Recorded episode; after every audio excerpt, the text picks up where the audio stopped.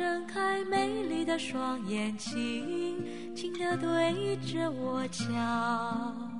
这里是二零一九年开年第一期反派影评。新年好，我是雷普利。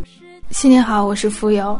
新年好，我是波米。那么说到新的一年这个话题啊。还是希望大家帮忙点击一下页中的广告模块。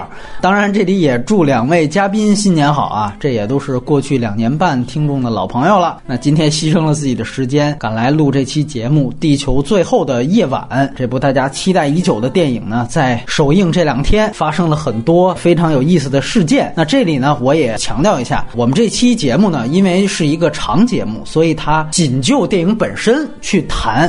啊，如果你也希望在这期的公号下面和我们互动的话，那我也非常希望你也能够更多就电影本身来发表看法。这个片子因为它的营销导致的种种的现象或者事件，如果有时间，我们不排除另请嘉宾单做一期马后炮的栏目。但是今天这期长节目再次强调，我们就谈电影本身。当然。既然是新年第一期，我们这儿也有礼物啊！由嘉宾浮游提供的《地球最后的夜晚》这个皇爵酒吧专用小酒杯一个，闲鱼上好像也得一两百块钱吧？啊，正品。呃，然后还是在公众号以一切形式互动的方式。来参与那《地球最后的夜晚》的影片信息是这样，它里面并没有任何说少儿不宜的画面，但是像我们之前跟雷普利一起聊《路边野餐》一样，现在可能还是要说一句，就是孩子就尽量不要带他去看了，主要是怕他影响其他人的观影。这个没有对于孩子本身的伤害啊。删减这个片子很有意思，它反倒比戛纳版多了十分钟，起码现在的信息显示是这样。但是据两个版都看过的朋友回忆啊，这也是一。这个记忆和这个现实交错，他们反正没太回忆出什么有价值的这个删减的对比，这可能得期待着更权威的一个对比信息的呈现。这个电影的片尾呢是没有彩蛋的，它的格式呢大家也感受到了非常特殊，这是一个二 D 和三 D 的混合方式。那具体呢是前七十分钟是二 D 格式，后六十分钟是一个三 D 格式。那整部电影呢都是由数字摄影机来拍摄完成的，使用的是 RAW 摄影机，那当然也是彩色电影。这个片子的出品方是浙江的华策影业，另外一个是毕赣自己的荡麦影业。那这个电影没有原著，虽然它的中文片名和波拉尼奥的小说是同名的，英文片名呢其实还和另外一个戏剧就是《长夜漫漫路迢迢》来同名。它的电影版是西德尼·吕麦特拍的，但是这个和当年他的《路边野餐》和这个苏联的一本科幻小说同名一样，从这个创作层面来讲，它并不。存在所谓的改编关系，这个必须得明确。这个电影的导演和编剧都是由来自贵州八九年的导演毕赣。一个人来完成的，那这是他自编自导的第三部长篇电影。此前他还拍过两到三部短片，其中《路边野餐》大家是最为熟悉的，我们也做过节目，就是和雷普利特别提及啊。这个电影虽然编剧就他一个人，但是文学顾问是著名的小说家张大春，就是写《城邦暴力团》的那位。他曾经呢作为副业吧，给很多部著名的华语电影都当过什么文学策划呀、文学顾问之类的，像。王家卫的一代宗师，他也曾经参与过。虽然张大春都不是编剧啊，他也不算是这部电影的编剧，这更和他的那些小说没有关系了。主演呢，主要是大家最熟悉的汤唯和黄觉。当然了，这个片子也有毕赣的御用演员，也是他的亲戚啊，他的姑爹。陈永忠，那客串出演的呢，还有一些比较有名的演员，比如说来自台湾的张艾嘉、李红旗和明道，以及来自大陆的曾美惠孜和齐溪。这片子算是毕赣电影当中比较豪华的阵容。摄影指导呢，因为它有不同的格式，所以这个片子的真正的摄影指导也非常的多。仅仅光署名的摄影指导就有三位，分别是董劲松、姚弘毅和大卫查泽雷。这三位都大有来头。董劲松是《白日焰火》的摄影，我们都知道那也是一个非常风格化的拿到金熊奖的一部华语片。姚弘毅是去年被大陆禁映的《强尼凯克》的摄影，那也是侯孝贤监制的一个台湾片。姚弘毅呢，他曾经亲自指导过获得过金马的长篇纪录片《金城小子》啊，这里边也有。啊，这个侯孝贤的出现。而法国摄影师大卫查泽雷是二零一五年那部非常有名的法国影片《野马》的摄影师。那配乐呢，也有两位，都是来自台湾的音乐人林强和许志远。林强大家很熟悉了，这也是《路边野餐》的配乐。也是侯孝贤、贾樟柯的御用。那许志远还曾经配过刚才提到过的强尼凯克，以及另外一部台湾的应该是纪录片，叫做《日常对话》啊。然后这个片子的首映日刚才介绍过了，是二零一八年的戛纳电影节，他当时入围了二单元一种关注单元，最后呢是颗粒无收。这个片子的成本一说是四千万人民币，还有一说呢是高达七千万人民币。这个都仅就制作成本而言，票房我们截至录的这天已经两点七五亿的票房成绩啊！当然了，这个电影也是非常有意思。它呢在第二天其实它的单天票房就遭遇了一个断崖式的下跌，所以最后它的票房能否超过三亿，这也是一个问题。但是这个总成绩已经远远超过不足千万的路边野。野餐也已经完全收回成本，并且实现盈利了。无论是哪一种刚才提到的成本的钱数啊，这个都是远远超过了。还是那句话，更多关于这方面的话题，我们有机会到别的栏目里单讲。接下来呢，还是会插播我们在外延环节之前才会录制的打分环节，打七点五分，好，然后推荐给。知道毕赣是谁，然后知道路边野餐是什么，知道你要看的是一部艺术电影的人，七分推荐，那就还是艺术电影的受众吧。最好是观念稍微开放一点，不是必要要讲故事，要要感动到一塌糊涂的这种观众吧。我给六点五分。那天看他十三幺跟许知远的对话，他说我拍完这部我就没有表达了，但是我通过这两部，我已经把我的手艺打磨出来了。说导演可以用手艺去接别人的活儿啊！我操！我这话我一听我就脊背发凉的感觉，就是我觉得我们原来对路边野餐的所有的期待和赞许都是一种误判和我们的一种错觉吗？一厢情愿，一厢情愿。对对对对对，希望这是可能是导演觉得许志远太烦了啊！我操！我随便对付你一句气话啊！我我特别希望是这样，千万不要是真实的表达。我当时我看这个采访还没看这个电影，我看完这部。说，其实我都可以这样说，我甚至觉得导演在拍这部的之前，他就已经没有什么要表达的了。他在这部只是把他路边野餐的表达再梳理了一遍，然后用技术加强了一下。个人感觉他真的是在为他这个活儿手艺打磨，而且我觉得确实他拍完这部，在他的手艺上也确实能够获益良多。然后推荐部分完全赞同两位。哎，那今天这个节目流程呢是这样：先分优缺点，在万言环节我们就看着聊吧，因为必看的前头我们也聊过。接下来呢就是剧透线，浮游之前提前跟我说了，他要先讲缺点，两位。位，要不然都是先讲缺点，我来先说说优点。我在梳理的时候发现缺点还挺多的，哎呦呵！但是我觉得这些缺点都不能掩盖，我还是很喜欢这个电影的。嗯，首先最大的一个缺点就是毕赣的这个自我重复的程度，嗯，简直到了一个让人惊讶的地步了。就所有的意象都是相同的。如果你看过《野餐》，或者是对他比较了解的话，其实你会发现很多镜头都是一样的，相同的元素和这些表达就会削弱你解读的那个乐趣。我记得我以前听你们两个聊《野餐》那期的时候，波米提了一个就是野人的那个解读，就野人视角，我印象特别的深，因为我自己之前从来没有想过这个问题，我就很期待在地球里面也有这样的东西会出现。但是野人人家没重复啊。就是这类能给我惊喜，或者是有很多维度解读的东西嘛？但在这个里面其实非常的少，或者说就没有吧。作为一个这种青年的创作者来说，能够发掘出来一个自己想要表达，然后想要深度挖掘的主题是非常不容易的。就很多同龄人还是在表达自己成长的烦恼，然后自己生活的不易。毕赣明显是优于他们的嘛，但是。担忧的一点就是在这样的升级之后，毕赣还会在做什么呢？他就说他现在已经都表达完了，可能为第三部作品比较担忧。回到这个电影前半部分铺垫太长了，他很容易流失观众，而且这部分的那个信息大部分都是靠着物件、实物去交代的，并没有什么在镜头语言上面提供太多的信息。那个野餐的时候，他可能。有一段应该是他想表达情欲嘛，嗯，就是那个洗发店的那个，但他不想拍，他就用他的诗来表达，然后有一个手电筒的光的那个，嗯。但是这一次呢，没有这类的设计了。还有就是爱情的部分，这是一个很甜蜜的电影啊，然后你又在营销这个主题，但是这里面是缺失的，可能是因为两个演员之间没有火花吧，你始终不能被他们之间的那个故事所吸引。不管你是玩结构啊，然后还是营造氛围，还是讲梦、时空等等各式各样的主题，你没有把这个爱情表现出来，就不会吸引到观众吧。我觉得其实毕赣对自己的视听是很自信的嘛，就大家看似很精巧的这种符号对位，可能对于他来说。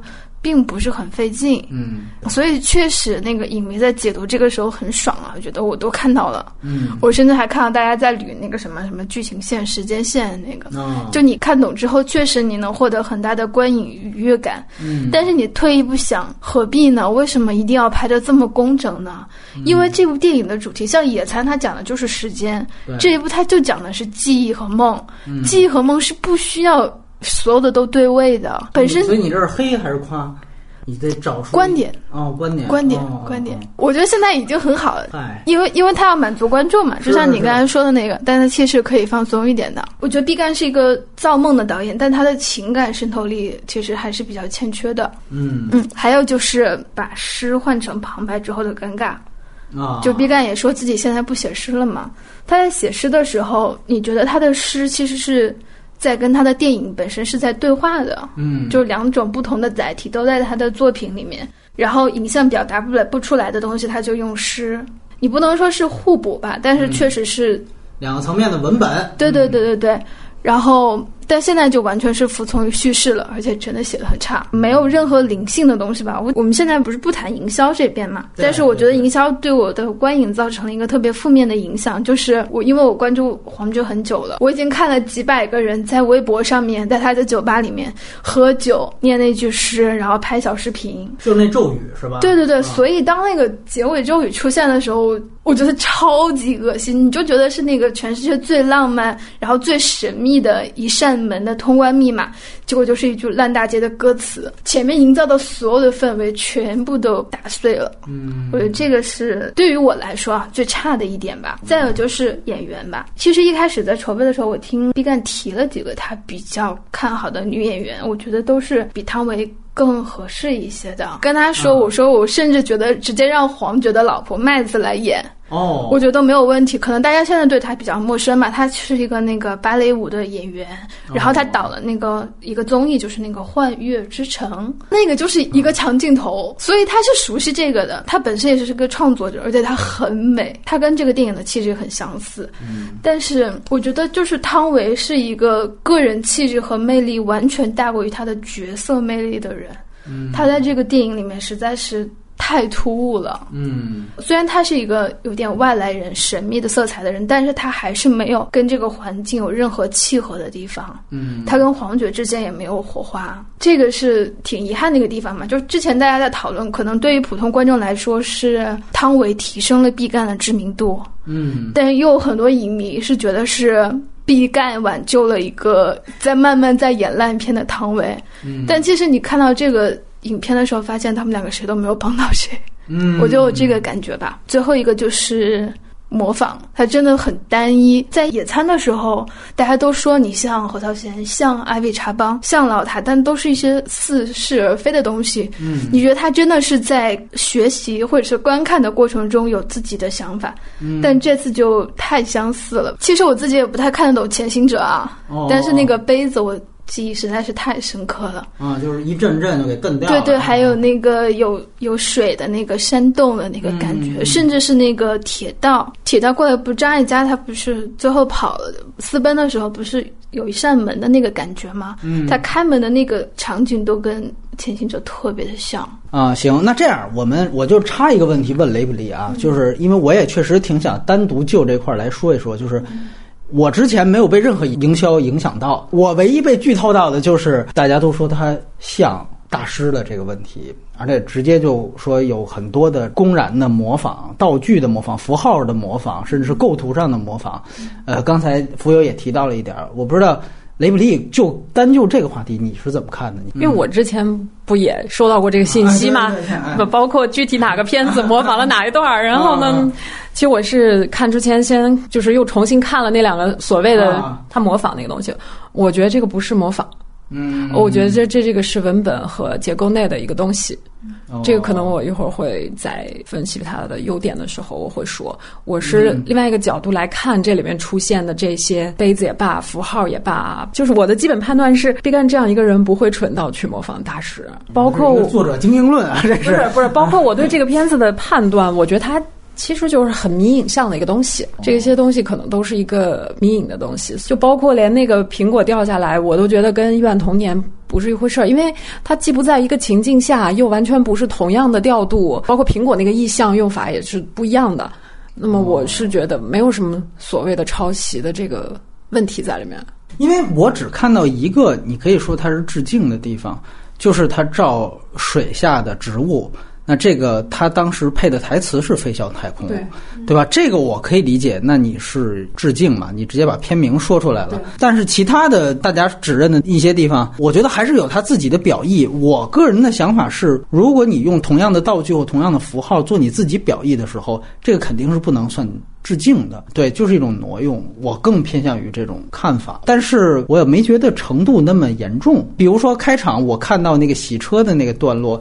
你能天然想到是南国再见南国，但是它只是那么一小段而已，这可能是问题，也不是大问题，这个是我一个基本看法。那这样，雷布利，你接着说你想说的，对，缺点部分，哎，是是是，嗯，我觉得它最大的缺点其实就是说它文本的复杂盖过了它的视听呈现。我这次在看《地球》这个电影，其实是对。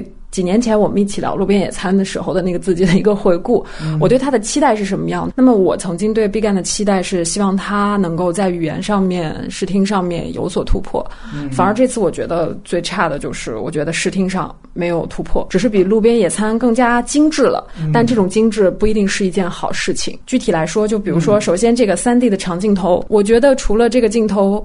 调度更复杂、更长之外，这个技术并没有被很好的利用起来。嗯，它除了提供给戴上眼镜的那个仪式感之外，三 D 是没有意义的。在这个电影里面，我觉得它还没有那个波波在大象里面用那个前景深的那个调度，然后去拨弄我的注意力，给我带来的那种心理感受要强烈。我全程只是在注意这个摄影师有多牛、有多稳，这个镜头有多么长。我相信大部分观众对梦境的期待也是一种沉浸感吧。对对，就是。好像是身临其境，或者是我梦中之梦的这种感觉。那么基于这个期待，我觉得这个片子的声音设计做的非常不好。眼睛是可以关上的一个器官，但耳朵是关不上的一个器官。所以说这个片子，我觉得从声音上面，除了林强的那个音乐以及符号式的流行歌曲，我在影院里面就是两次观影都没有感受到，呃，因为长镜头的运动带来的空间变化。带来的声音的变化，嗯，这个东西其实是就是对毕赣的那个期待，就是他如何来表现时间是息息相关的。嗯，就举个例子，比如说我们坐在屋里，一辆救护车从窗口开过，对，你会听见它声音由弱变强再变弱，但是这个时间很短促。嗯，这个时候你会得出一个对于这个事情的判断，就是它开得很快，这是一个很急促的事件。对，但是在这个长镜头里面。没有这种声音的展现，所以一旦当你在一个视听情境里面把声音这个元素排除掉以后，它就是虚假的，它并不可能给你提供那种沉浸式的一种感受。嗯，那它这个里面是如何表现时间？最后全是符号，钟表、手表，然后。直到最后有一个长燃的那个烟花，但那也是一个 概念化的东西，用以表现这个夜晚是非常短暂的。嗯啊，所以就这个东西，可能我对他的期待是错误的，包括他对时间的那个理解，我觉得可能也没有当年觉得那么好，因为他把这个里面最重要的东西丢失了。嗯嗯，而且说实话，就是贵州这种特别复杂的地貌，然后其实很适合做这种基于。空间的声音设计的，包括那个水果机在汤唯的背后叮咚叮咚响的那，那应该是一个很奇妙的，对他有很很有启示性的那个声音，我觉得处理的都不够好，不够细致，所以整个那个。三 D 的那个段落，我没有任何的这种沉浸感、心理体验。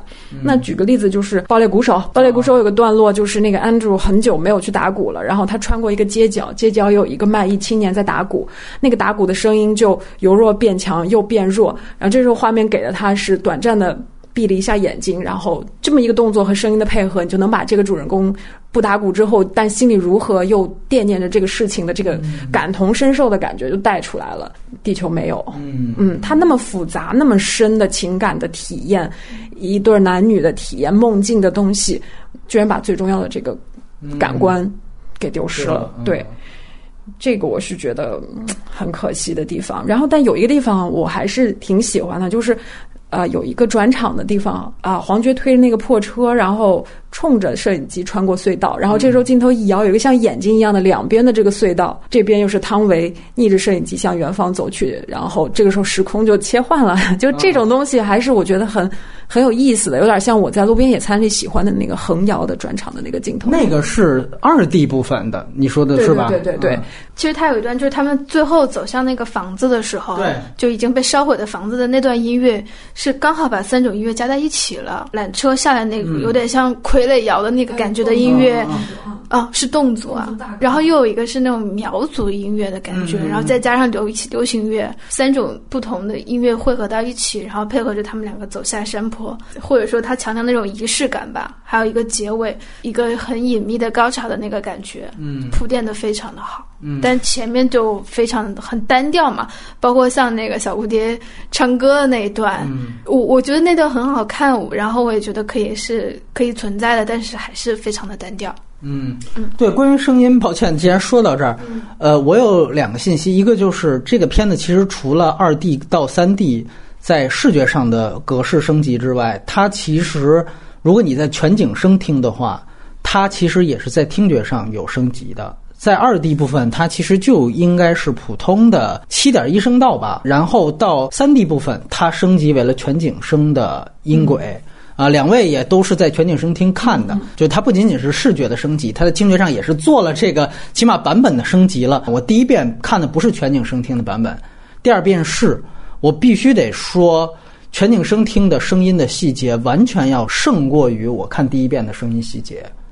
大家对声音的感受可能不像画面这么敏锐，我觉得可能也严重的受到于现在你所在的电影院的放映效果而制约的，所以这一点我也必须得提及。那这里我也说一个我一直打问号的一个点，就是最后也是那个长镜头，它有一个镜头是黄觉最后到后台去找汤唯，然后摄影机跟黄觉是短暂分离的，摄影机是从台上直接横过去的。那在横过去的时候，我在全景声听听到的那个声音，因为原来那个歌手是在他的右侧嘛，所以他的声音源呢可能是右边的音响的声音要大过左边，但是随着那个整个的顺序的变化，其实中间音响的效果是跳了。你明白？就突然左边变大，然后又回到右边，然后本来比如说是右边渐弱，左边渐强，但是中间有一段突然左边一下大了两秒钟，然后又回去了。我不知道这个突然的左边音响变大，这个是我们看的那个听的问题，还是？这个电影在这儿是不是出现了一个小小的这个混混音的失误？然后另外一个关于音效的地方，我觉得一个挺明显的问题吧，就是你记得两个人要起飞的段落，配了非常强烈的风声。风声，对对对。但是那个镜头其实它是要衔接飞行器，你会发现它在衔接到飞行器一刹那，旁边的那个树并没有任何动静。对对。啊，这个其实算是一个穿帮啊，就大家都在夸这个片子工业升级，工业怎么怎么牛逼。我待会儿细说吧，反正关于声音的，我就想到这点，先交给雷普利。对，还有就是林强的音乐确实很棒，我超喜欢林强的嘛啊，他拿金马奖我特别开心。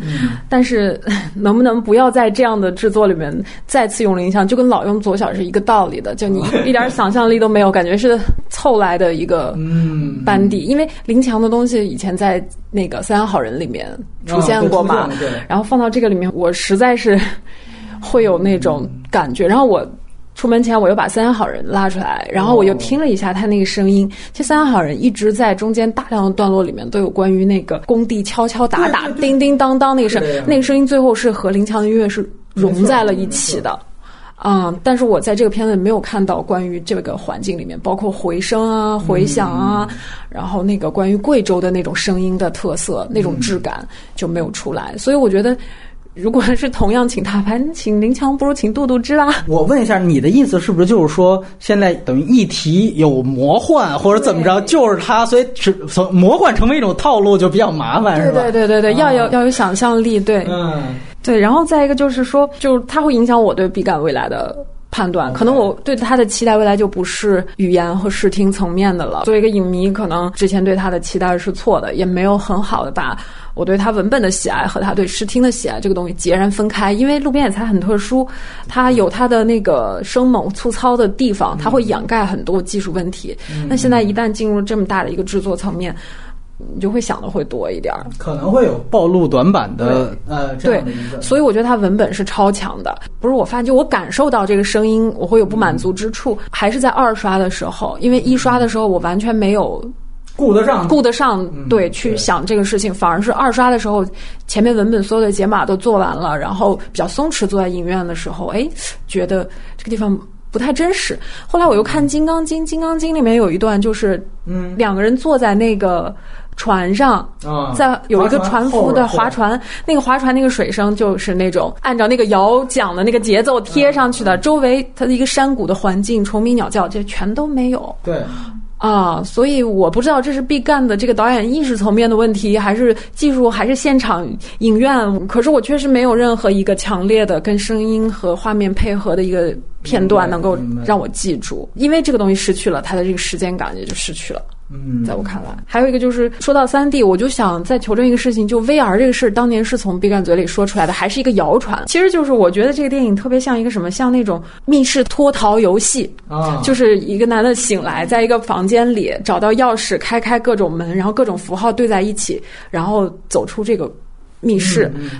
我我那阵就想，哎呀，这个东西如果不用三 D，因为三 D 它没有用出一个什么新鲜感来，对。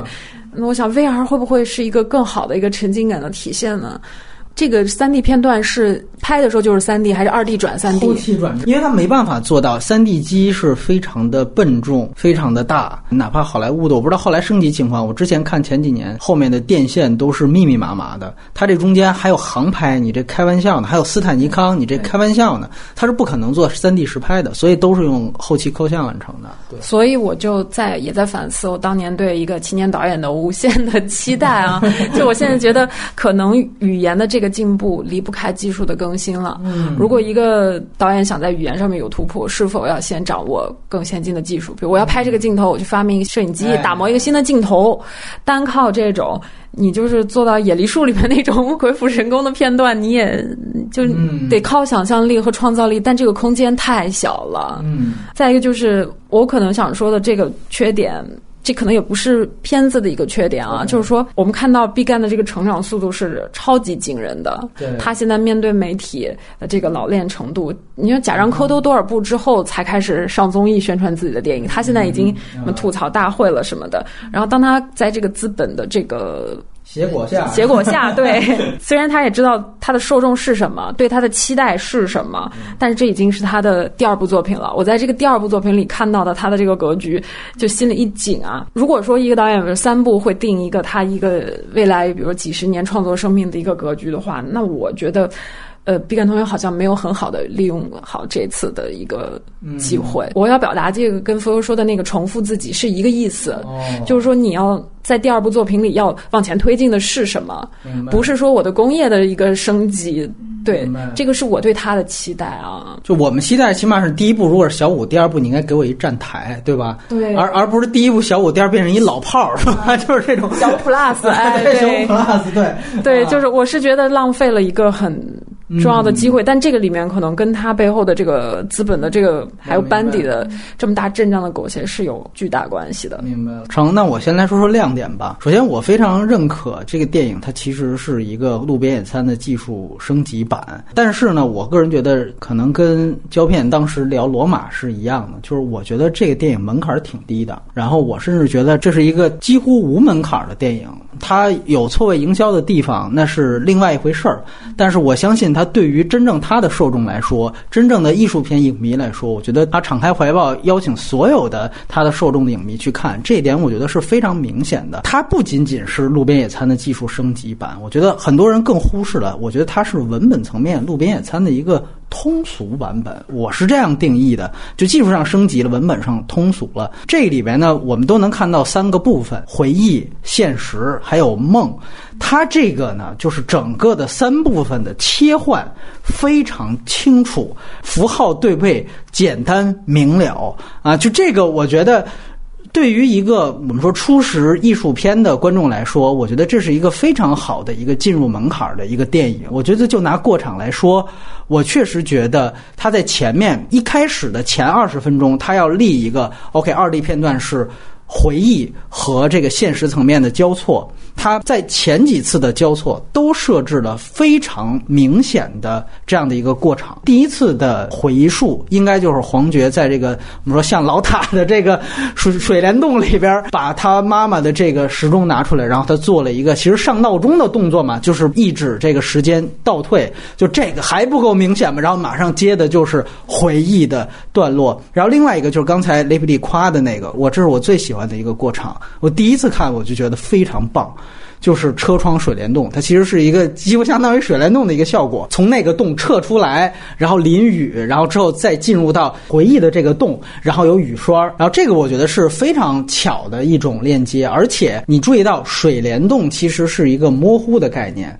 这个里面，他用了大量的在现实的场景当中有大量的，比如说毛玻璃，或者说哈哈镜这种，它对于现实的这样的一个呈现用的视觉母题和这个水帘洞都是完全吻合的，这是非常准确的。所以这个电影在我看来，它的过场是非常非常准确。然后在这一幕，我觉得也是相当有美感的。所以我觉得我是非常喜欢车窗水帘洞的设计。我我插一句，就是那两个洞放在荧幕上，特像一个眼睛，嗯，就是像一个人的两只眼睛在观看的那种感觉，对，一下就。把观众和这个转场就打通，效率非常高。这个是这样，是这样，也很美。它打着双闪，一旦这个模糊化，呃，那个效果是非常非常明确，就从清晰到模糊，然后再清晰，然后包括到它第三次再跳回到它现实当中，在车底修车旁边那个车在漏水，在滴水，你会感觉就是虽然这回到现实了，但是水滴就哪怕那只有。一个小水滴，但是你仍然能明白他的回忆。其实这儿还有一个涟漪存在。就这个，从一个房间里漏水到一个修车的时候旁边滴水，这个转场设计也是非常棒的。它不仅仅是给我观众提示作用，同时它还仍然保持着这两段的统一性的符号交代和命题交代。这些我觉得都是非常巧妙的过渡，包括我觉得汤唯跟黄觉对话的时候，两个人都是在那种墙上的镜子，然后那个镜子其实有点凹凸不平，他们两个在那个凹凸不平的镜子前面有一场对话。汤唯有一幕是站起来走到呃另外一边，然后汤唯的这个脸在不同的镜子的小块儿当中忽大忽小，哎，我觉得就这种设计其实也都。非常出色。另外一个可能就是他探监的戏，就是小瀑布的这样的一个感觉。他那个情绪是第一次在现实当中，他听一个人口述关于万绮雯这个女主角的回忆。整个那场戏的功能和他的文本表意也不一样。所以他在现实场景当中第一次有一个真正是超现实的呈现。监狱探监那个网格是一个蜂巢状的东西，对，他后面又出现在了他母亲火把那一段，那个那个是养蜂人的那个。主题啊，没错没错。整体来说，我觉得都是挺出色的。然后你也可以说，那个是人物内心的一种外化，就他也有很直白的一面。就是黄觉那边听的已经泪流满面的时候，他那边的水流是远远比说话的那位女性的水流要大。个人觉得，就这些转场也好，这些美学呈现也好，是真正建立了属于艺术片一点零的标准模板。就是艺术片到底应该怎么拍，它应该是一个什么样子。这个对于现在的华语电影，或者我们具体来说国产片、内地电影来说，确实是应该出现的，而且也是之前非常非常少见的。然后你也可以看到，就是前后两段的对比，有一个摄影上的母题的对比，可能相对来说在视听语言上超越到二 D、三 D 的，就是它前面在现实场景当中多用前景深，后面虚焦的场景是非常非常多的，尤其是现实场景。你包括大家记得那个狱警跑出来塞给他的一个，那个也是完全是从景深外面，然后逐渐到了焦点区，然后之后交给了他的这个东西，就是他有大量的这样的设计。然后你会注意到，真正在梦境，它其实有一个反差，他把梦拍得非常实，所以一切东西都是非常清晰的。那这个可能是他在摄影上的一个，就是你能看出的一个作者思路。这是非常清楚的。我觉得那段航拍其实本身它是有 VR 感的，或者它其实就想要一个呃 VR 梦境的感觉。我看的 VR 电影不多，但是我看有限的 VR 电影的话，它没有虚焦的地方，你都得拍的特别实，因为 VR 其实就是一个超级广角 GoPro 三百六十度，它其实是那样的一个东西。毕赣导演他要把现实和回忆的段落拍的。稍微碎片化一些，稍微虚一些，然后以反衬出他梦境的实，这个在他摄影的母题的建立上，其实是能体现出来的。虽然我对这个美学选择有我自己保留的态度，但是起码他是有作者思路的。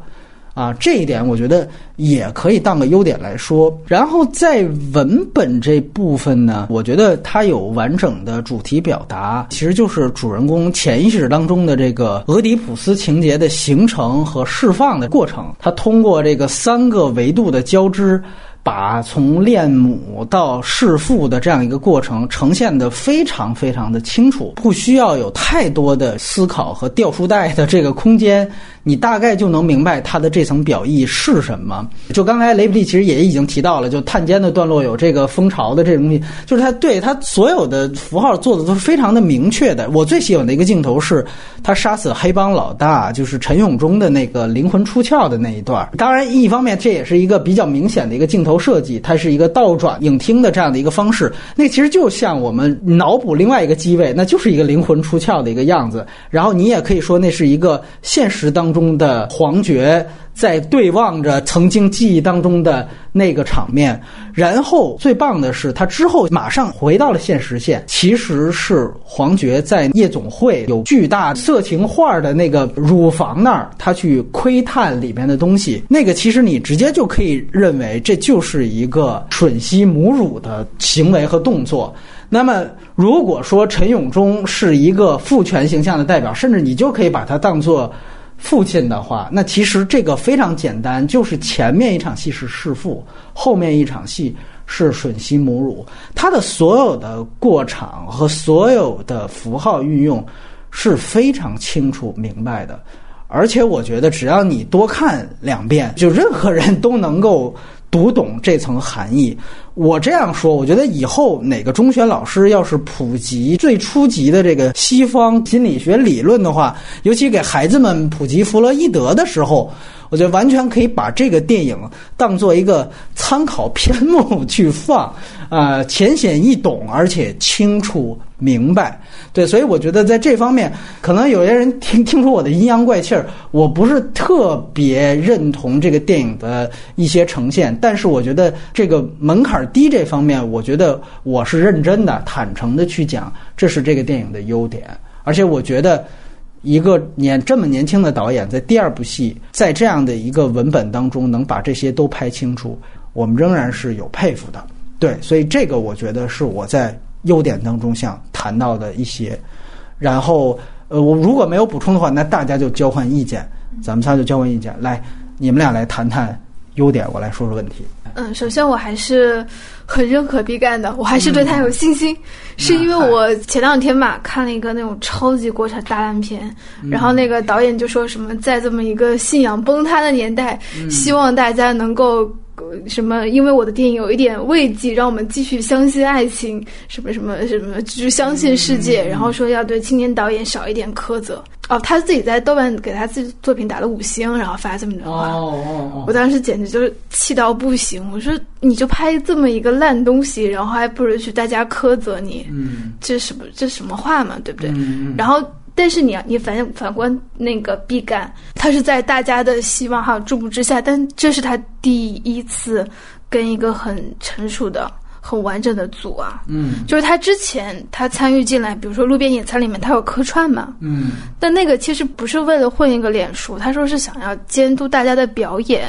嗨，他甚至都没有看过监视器。哦，然后这次他的就是能完成到这个程度。然后还在各种压力之下，我觉得是真的是挺难得的。然后我说说一下长镜头吧。其实我是认同长镜头，但是我不太认同三 D 的。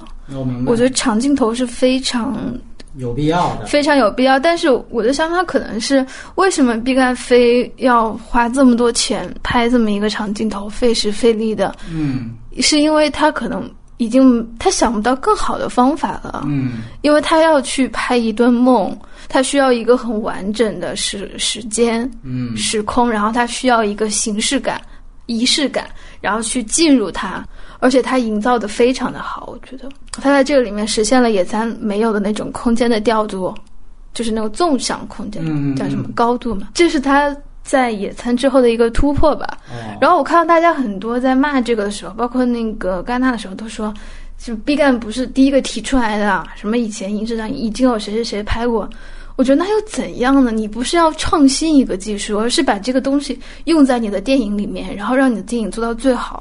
嗯我觉得他做到了，然后为什么就大家还不买账呢？然后首先第一点就是在攻击那些说没有必要的人，第二就是我觉得它的完成度是很好的。我们来听听雷普利。雷普利之前跟我说了，他要呃要系统的来论述一下这个。来，雷普利也谈一谈。嗯，就我刚才说的缺点是在视听层面对他听的这个感官的不满足。那么我觉得他所有的优点都集中在他的文本层面，文本做的是相当的精巧，而且它跟其他电影不一样，就是其实我们现在从地球再回看《路边野餐》，其实毕赣的文本就从来不是一个拿来和观众直接产生共情的一个文本，他走的不是这个路径，它是一个靠形式、结构、逻辑去让人产生那种审美愉悦的一个文本。这种东西有时候像小说，对吧？是小说的那种体验。那么我们来先说形式，就是戴三 D 眼镜儿，就是这个仪式感是怎么回事儿？我觉得它不仅仅是一个噱头，我觉得这个影片是一个关于迷影的东西。它最外层想要说的是，呃，电影的本质和人的梦境，也就是这个混沌的潜意识的结构是何其相似的一个东西。所以我觉得《地球》本质上是一个迷影像的电影。然后第二个就是结构，这个片子结构是二分之一处出字幕，前面所有的符号意象，然后再呃出那个片头字幕之后，再重新的呃组合了一次。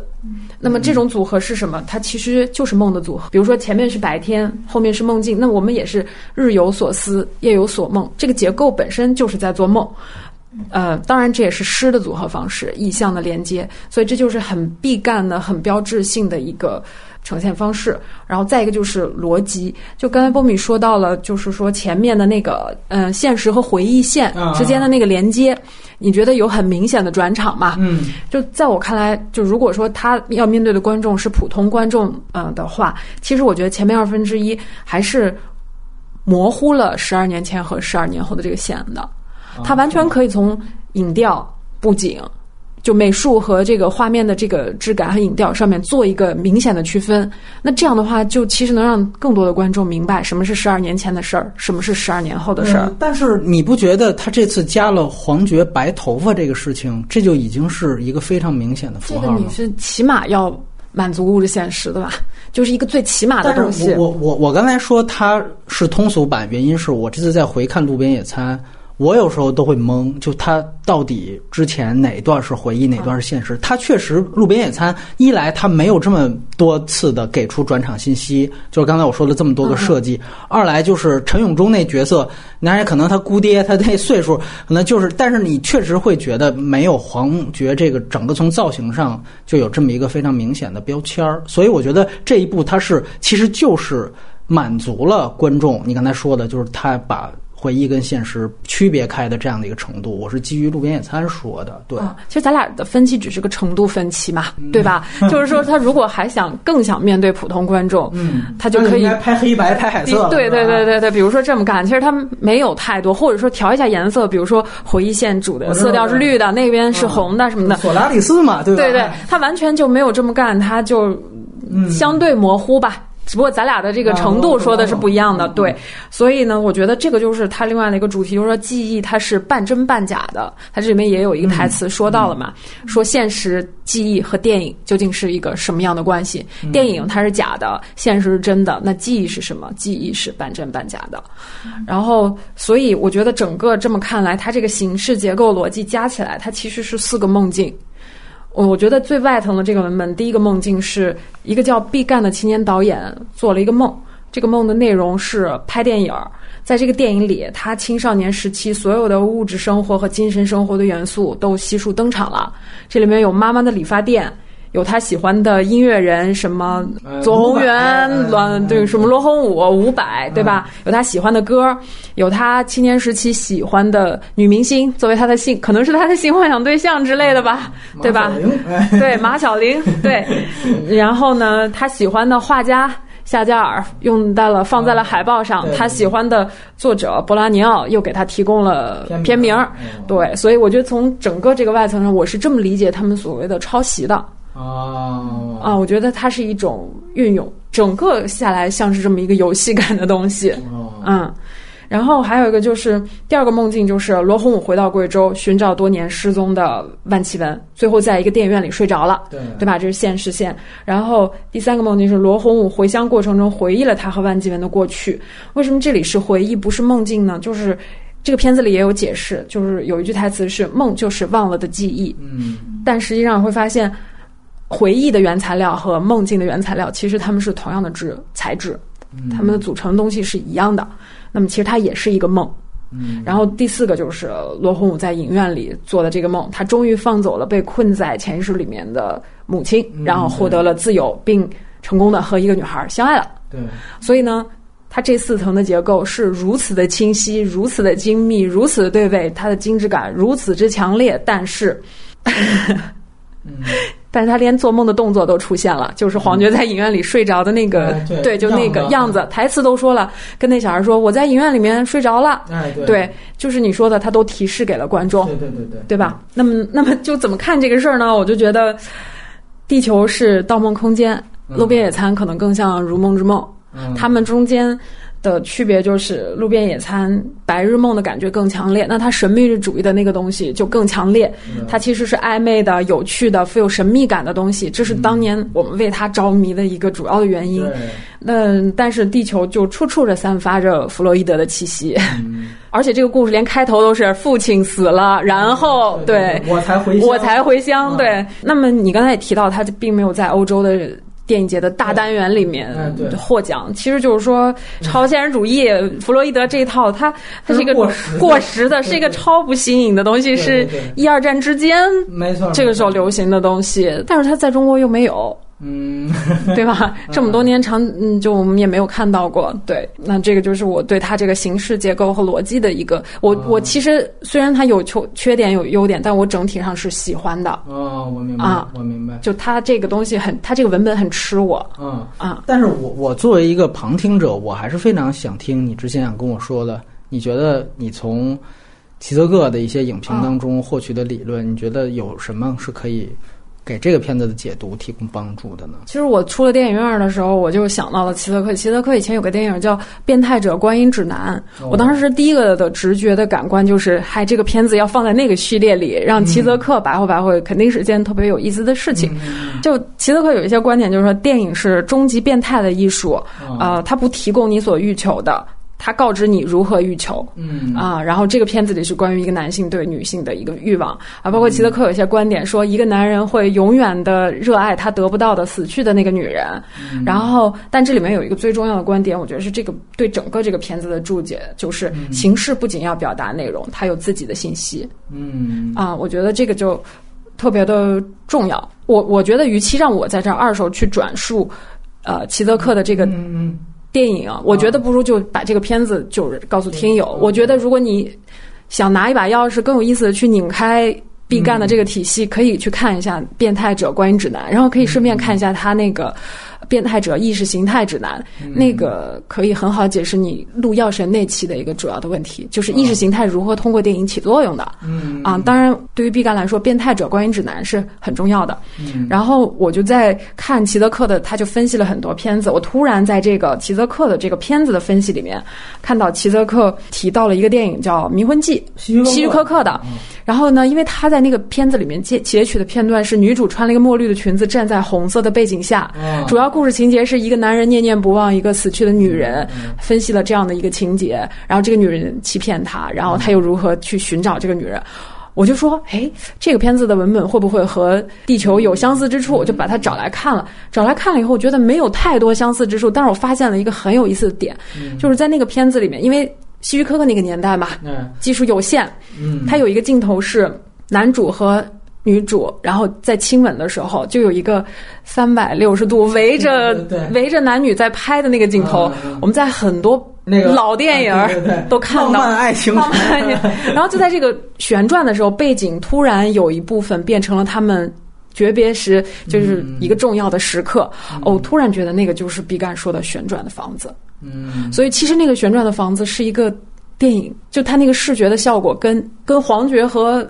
汤唯在亲着吻在旋转的是是一模一样的。我怎么我怎么觉得经你提醒又找到了一个抄袭点？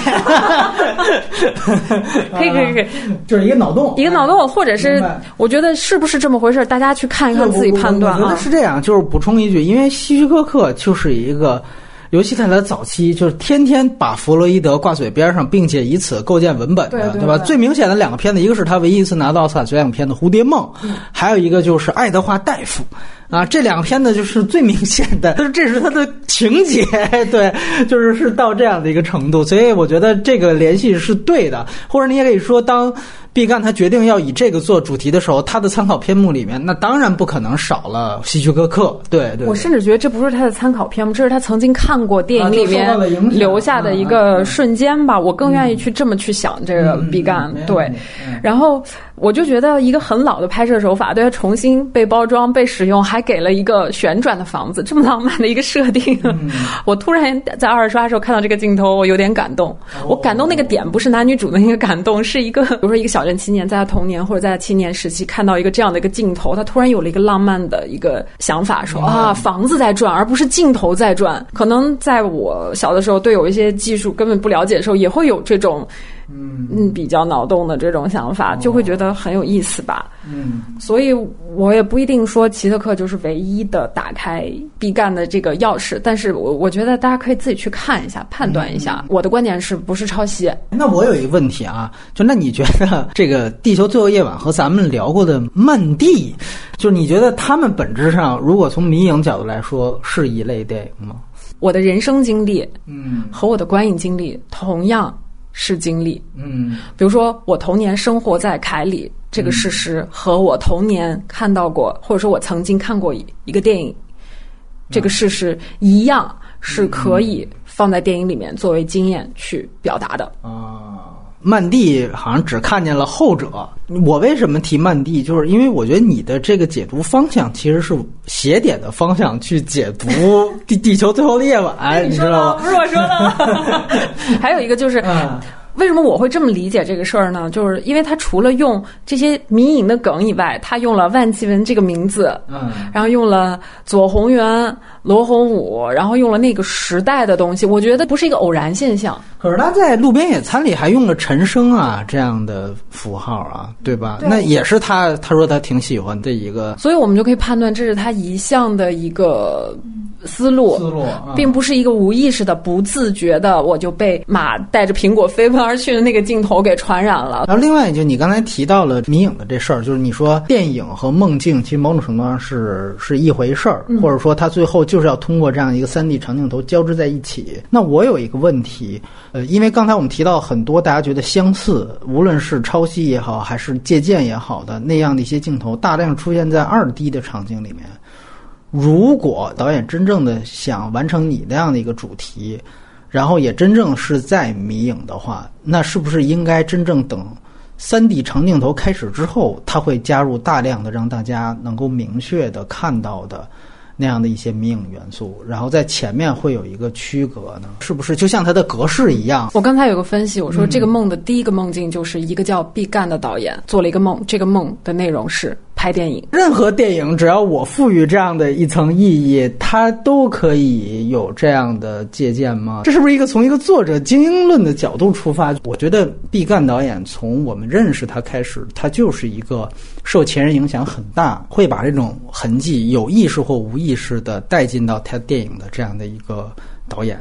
这就像我们去谈《失之愈合》的最早的作品，也是有大量侯孝贤的影子一样，我们都。不会因此否认他后期有了他自己的风格，但是我觉得这个我觉得也也是谁都不能够去否定谁的这样的一个结论。有些人的人生经验是跌宕起伏的人生，比如说家庭的各种动荡，然后复杂的情感经历，波兰斯基对惊心动魄的东西。那有的人他的人生经历就是看书、听音乐、看电影。怎么讲？这种经历和跌宕起伏的老婆被杀了的这个经历，我觉得同等重要。但是你让我去说这究竟是不是抄袭？我觉得那种经验可能也是一种经验。就像村上春树小说里面会出现歌名儿，出现另外一部小说，嗯对吧？出现另外的作品，它从同样是这个文本里重要的信息，而且会帮助懂的读者在情境内的读者去理解这个氛围和这个小说里要传达的信息。而而且从另外一个观点啊，我觉得也可以讨论，就是本本身说这个电影是一个迷影的电影，这个且不说它是不是一个借口，我个人会觉得，就是即便它是一个迷影的电影。它就高级了吗？我会有这样的一个想法，就是包括我对于所有之前，哪怕我们谈到，比如《爱乐之城》，当时说能从里边找出八十多部这个老电影的这个梗，我说那又怎么样呢？就你能找出八十多部，这代表什么？陷入到一种小圈子文化，大家在比掉书袋，就比谁阅片量多。哎，你能看出七十个，我能看出一百个，我就比你牛逼。其实我说的是，因为我看出一百个了，所以我觉得这个电影好。你看出七十个，你觉得这电影稍差，但其实本质上它不是对于这个电影评价，某种程度上陷入陷入到了一种小圈子自嗨。我个人觉得，迷影电影跟任何其他电影一样，它可能都作为一种类型片。就罢了。对我，尤其作为影迷，我特别自省这件事，我千万别陷到这件事情，就觉得我多牛逼，多牛逼一样。我我是有这样的想法。我非常同意你这个观点。但是我在做这个这一期节目的提纲的时候，我想到了这个点。可是你这个节目又分成了优点和缺点，我就想，我把它该塞在优点里呢，还是缺点里呢？还是我节目的设计问题？我想了想，它给我带来的是乐趣和正面的感受，所以我把它放到了优点里。我没有觉得这是一个多么高级的事情，这只是我的一个判断。我觉得这个电影。我为什么放到了优点里啊？是，我觉得它在当下这么一个奇怪的观众群体和市场环境里，它有它特别的存在的价值和意义，因为它提供了一种可能性，就是电影不是必须一定要输出社会的、政治的、历史的价值观。我觉得这个特别好，这也是他选夏加尔的话用在海报上的一个。原因，他仿佛在说，就是我喜欢的人就是这样，我可以不用管那些事情，我只一生画我的老婆，画我的爱情就可以了。就是从另外一个角度，就是人的潜意识世界和宇宙一样的广袤，它是值得两个小时的荧幕时间去展现。电影甚至也可以不用提供共情。不用提供通俗叙事，不用打动你、感动你、让你哭，它才能够成为电影。就是我刚才说的，齐泽克说的那个形式，不仅要表达内容，形式有它本身的信息。我觉得它是一个非常自由的一个一个一个呈现。呃，我觉得艺术电影本身就是符合你这一点。对，总有观众会批评某个电影形式大于内容，艺术电影就是形式及内容。这个东西需要有人来做，我们也不断的去强调艺术电影。它对于整个电影工业的这个作用在哪儿？我们现在仍然也有人在接过这个接力棒，在做艺术电影这个事情。我觉得确实这是我们从路边野餐就开始肯定它的一件事情。如果这个也算优点的话，那就是《地球最后的夜晚》里面，它整个在电影真正本身的这个层面，其实还是保持了艺术电影的这样的一个特点。那我来谈谈问题。第一条非常直接，刚才雷普利也提到了，就是说现在会校正我们对路边野餐的看法，就觉得其实它是一个非常成逻辑式的、有多重文本的这样的一个解读。但是我必须得强调，路边野餐能打动更多人，或者他当时第一遍的时候，他打动我是美感上的，是情绪上的，是感性层面的，就是那个长镜头到小莫里的那一段。我今天在回看的时候，到那儿还是会被感动，那就是一种热泪盈眶。非常简单的，他跟前妻的对望，当然他这里面也做了铺垫，前面先放了一首原声的版本，在那个皮卡上面，然后之后有了这样的一个跑调的、走音的、记不住歌词的版本，用这个东西去献给了他的前妻，然后在那一刻实际上有一个情感的释放。那个电影整个关于情感的铺垫和他关于情感的释放过程是非常流畅的。我觉得在这个层面，它打通了更多不愿意在艺术电影这个层面去用逻辑思考的那些人，他们仍然会喜欢《路边野餐》。当时第一遍的时候，我都没想到这些事情，什么《金刚经》前面还出了字幕，我都忘了。我就是单纯被那个东西去打动。而且那像像是一个时间回流的一个状态一样，那真的非常非常的美。就是知道毕赣原来是一个诗人，其实后来他是在用影像作诗，在用电影作诗。路边野餐两条腿走路，他理性和逻辑文本解读一点儿也不简单，我觉得甚至比这部还复杂一些。你用理性去看那个电影，你用感性去看那个电影，你都能够得到满足。我觉得这是可能好电影的最高标准、最高境界的那种。如果说这个最大的问题就是《地球最后夜晚》感性的这条腿折了，它就剩理性解读这一面了。它整个在形式和风格上，包括它在感性这个层面不满足的地方、不满意的地方，一个就是它这里面仪式感的建立并没有成功。我个人觉得，如果说后面六十分钟这个长镜头。它是作为升华片段的话，它的三 D 和它的一镜到底，在我看来是徒有其表的。我原来聊《山河故人》的时候啊，我当时开过一玩笑，就《山河故人》三段式嘛，它也是中间出片名儿，然后它区别三个不一样，它是用画幅变化嘛，就是从方到这个一点七八比一，到最后这个上下有黑条的二点三五比一。我这就是三种不一样。我对那片子我也很不喜欢，我就做了一调侃，我说以后贾樟柯也要再拍一个，又想这么玩啊？等四 D 技术成熟了，你拍三段式，你就第一段二 D，你第二段你三 D，第三段你四 D。我在调侃的说，我操，到他妈地球最后夜晚真的是这样，第二段三 D 完，中间也是《山河故人》一样，中间出片名就是我为什么说他。徒有其表，我觉得这个是最表层的区隔，而且它就是有一种特别明确的一种自信，就是当我这个表层的区隔建立起来，好像我的仪式感就建立起来了。其实我觉得根本不是这样，你整个的情绪如果后面是为重，你后面有更多的视听语言的呈现，我觉得这些其实这个电影都没有做好，它只是把这些东西交给了技术的最表层的变化。三 D 的变化，前面有剪辑，后面没剪辑，就是给这样最表层。我不是说这些东西不重要，这些东西都有，但它都是表层的，所以我说它徒有其表。最明显的一个问题，其实刚才浮游零星当中在在优点的时候提到了，就是梦回忆现实，你的符号对位不能这么准确，它也不是这么准确的。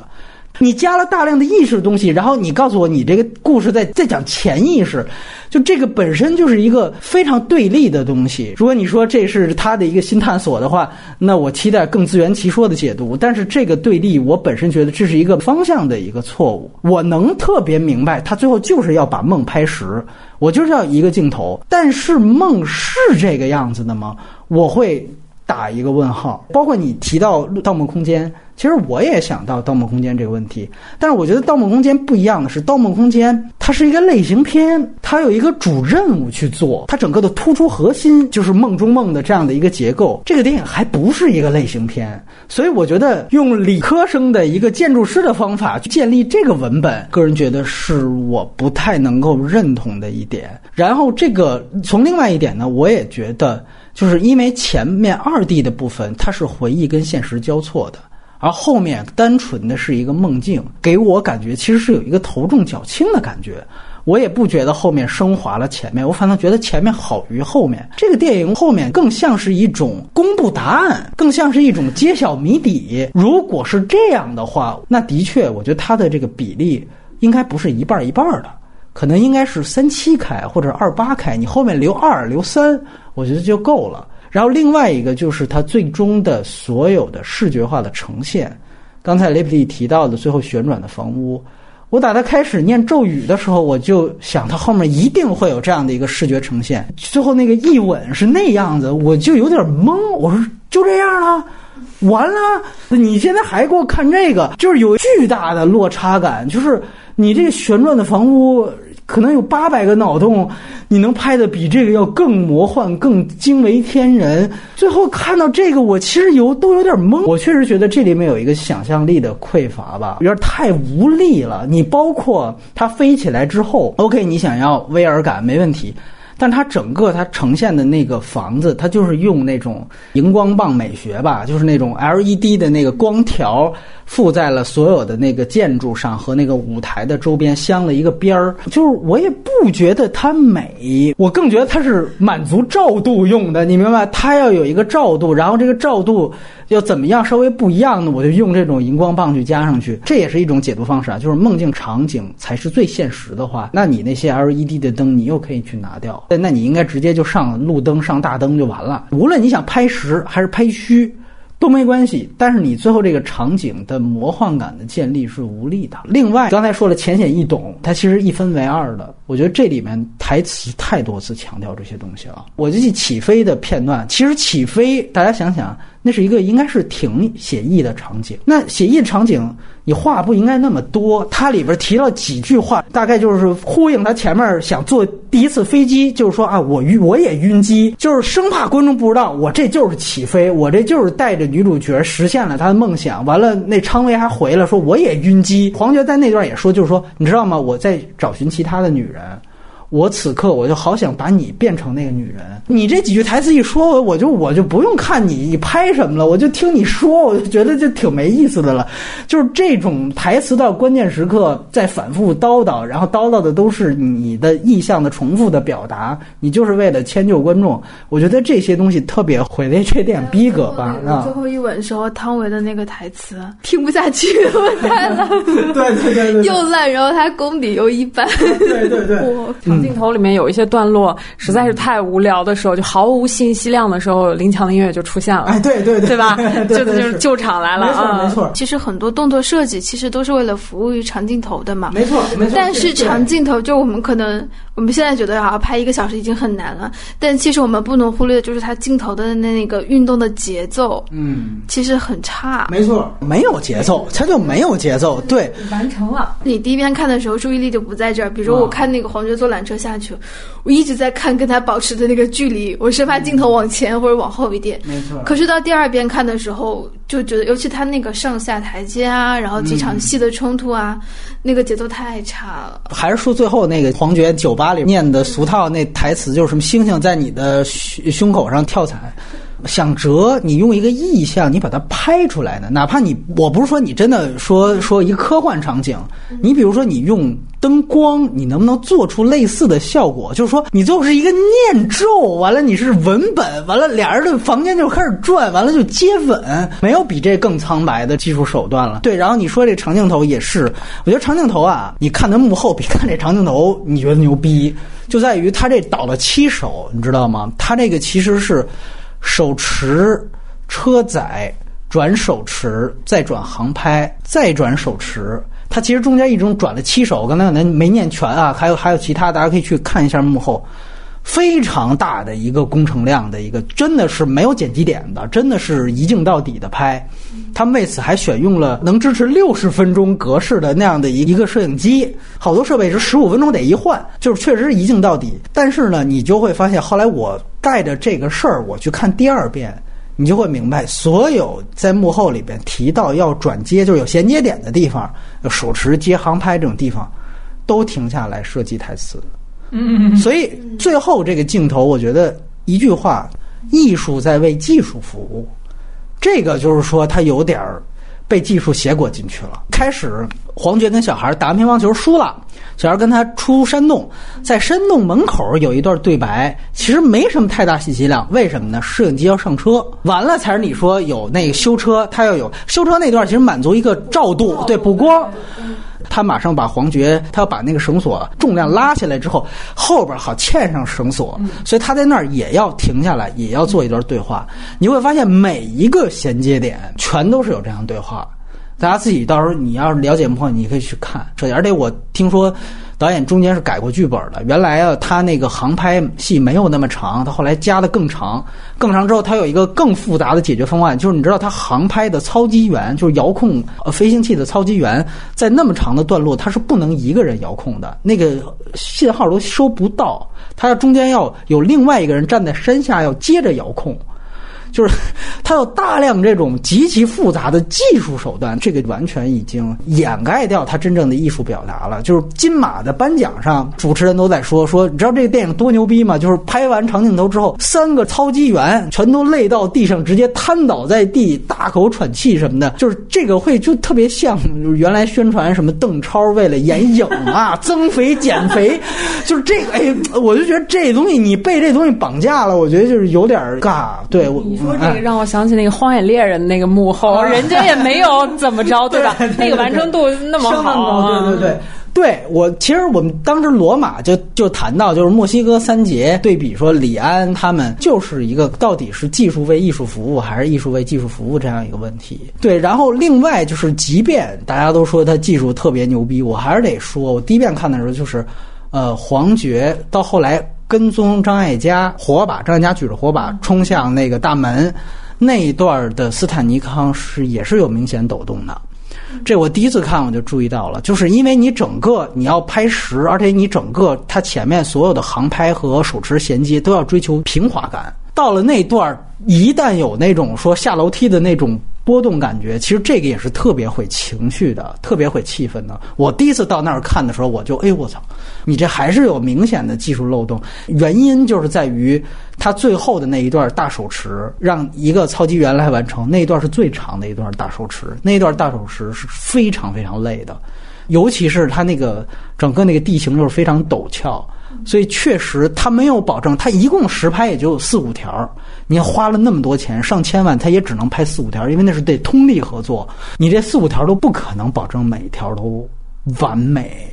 嗯，最后靠近烟花的那个，应该是手势也也是也也抖，有点抖，然后才稳。那绝对就是体力悬崖点。说句实话，我看到那个现场的时候，就毕赣解释说，那马疯了那个是一个意外。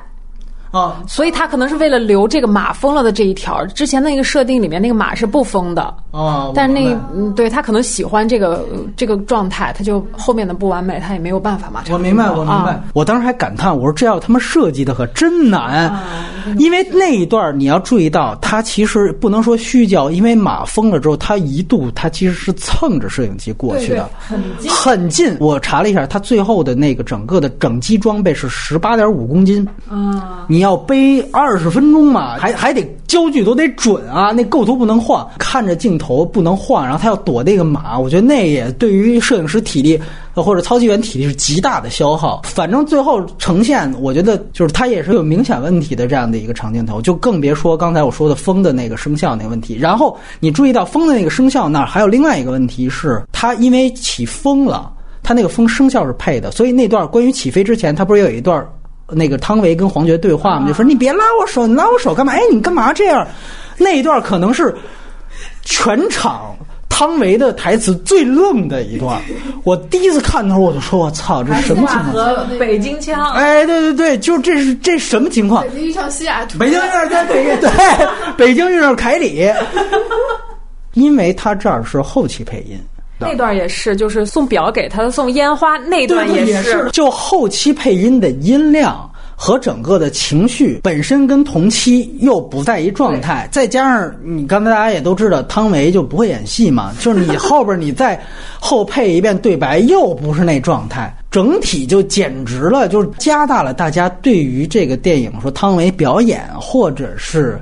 这个台词怎么这么愣的一个观感？就是他这跟他当时也不得不后期配音，然后后期配音也是因为他要跟声效，要跟就当时又不是那个状态了，要有整个的一个说说白了，就是还是技术，还是工业。那这里我举另外一个例子，呃，就是我们之前聊过的《罗马》最后一个那个投奔怒海的长镜头，嗯，你看那个感觉简单嘛，特别简单，比这个简单多了。那不是一个镜头完成的。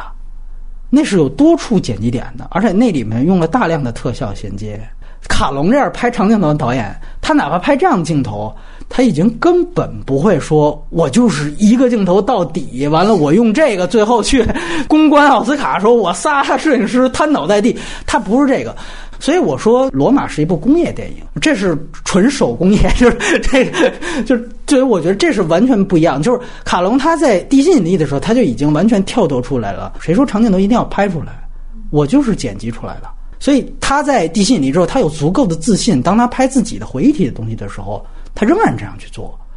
这个是两个的一个对比，包括你提到的《荒野猎人》一样，他那好多场景都不是做出来大量特效、大量的切割点，是其实是切割点。对，对他们不避讳这件事情，所以我觉得这个可能还是工业理念的问题。我其实一直在想，就是你最后还是导演这套班子，如果他有一个更先进的理念，可能整个的技术团队就事先跟导演就说：“导演不用这么费劲。”我们直接不用一个镜头拍，我如果能拍得更好，那毕赣导演你接受吗？我觉得这可能在导演意识上，他可能也不接受，他觉得这是不是？对，我觉得是他是不是就要这个东西？这是卖点啊！怎么可能？那这就是增肥减肥这种东西，对，那就是另外一个层面的事儿了。我觉得如果你过分追求一个镜头，导致了它有技术瑕疵，这不叫技术为艺术服务。也有很多人来说说。呃，罗马跟这个电影很像，它就都是工业电影。我其实觉得他们是完全两种不同的，对胶片的观点，把它卖了。哎，就整个他们这个所谓的技术里面没有任何科技的元素，你你对对吧？你说我解决一个技术问题，我现在的条件不支持，可能搁好莱坞他的理他的想法可能会想，哎，我改进一下设备，我重新开发一个生产力的软件，然后咱们可能是在这种环境里太久了，就想怎么。什么土法炼钢？炼钢，对对对，就是一种就是王进喜的那种，咱们创造条件也要上啊，就是那种。然后进之后就被包装出来，成为他的一个匠人的一种，没错，匠人精神。对，然后另外其实就是关于演员，确实觉得这个问题特别大。我也同意，就是你可以不把它理解为一个爱情片，或者说毕赣没有必要为爱情类型片去迁就任何事情。但是我必须得说啊，就这里面有这样一个设置，咱们必须得认。就是汤唯这个人，她是一个神秘的女子，她其实是一个标准的黑色电影的人设，这大家同意吧？她其实是一个蛇蝎美女。这汤唯一出来，我说这几个男人为了她卖命，我就杀人去。我就不信这事儿，你知道，我就不信你，你就那齐溪出场就完全符合这个标准。哎，对，齐溪都太好了，就那么一个镜头，真的演的太好了，而且他应该就是贵州人吧？就是你要从这角度来看，你就觉得这选角简直就是灾难。这个我觉得他跟黄黄觉来不来电那都其次，当然也很重要啊。就因为他其实是一个两人感情关系的，因为你想想看，这两个人如果说他还有一层他黄爵母亲的投射的这样一层符号的话，就是两个人的默契是多么重要。就这一层没建立起来，其实也影响你的主题表达。我觉得这也是影响的。这不仅仅是说是爱情的那个事儿，黄觉呢，是不是必须得是他的这样的一个必要性？因为说句实话，这个电影其实是一个我个人觉得还是应该突出气质的，应该是一个气质为大的一个电影。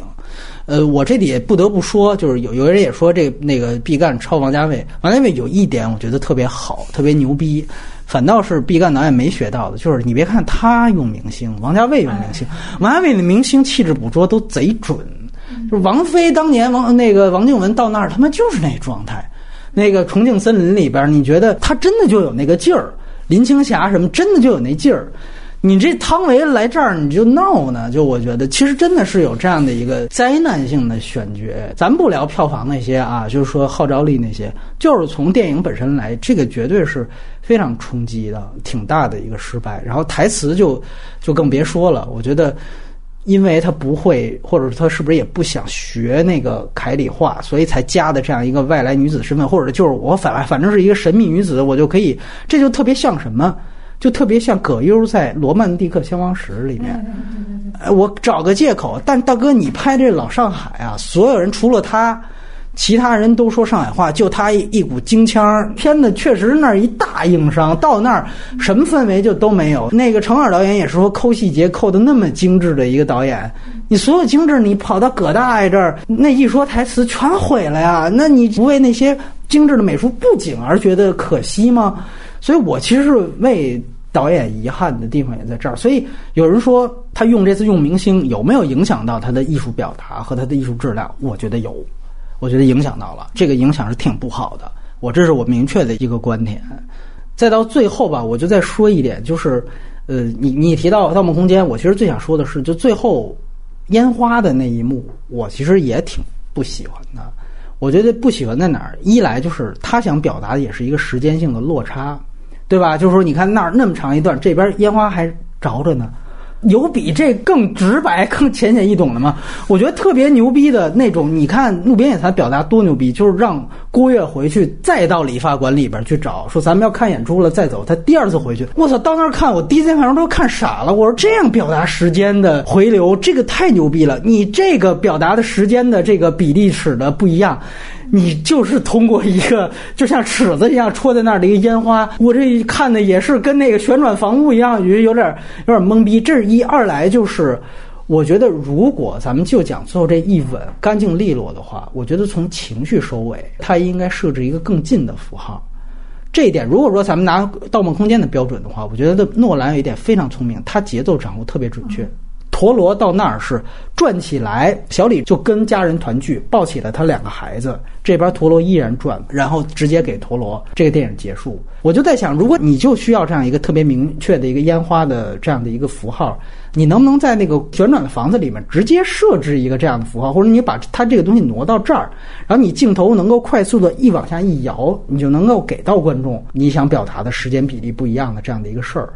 他现在的这个呈现方法是一吻之后，他得穿过一个长长的一个隧道，又得回到后台，然后中间还还喝了一下，还怎么着的，然后落到那儿。我觉得旋转的房屋是一个特别写意的一个表达，那个情绪其实是已经推到一个很高的地方了。然后你又花半分钟又穿过所有的房子，也得靠配乐拖着这情绪，最后的情绪落点收尾是不够利索的。单纯从情绪铺垫来讲，这个电影尤其到后面，我觉得是全面坍塌的一个情绪。包括你都知道黄觉举枪，你说出理由我就放了你们。那一段戏是多关键的一场戏，那个戏就是这个电影的小茉莉。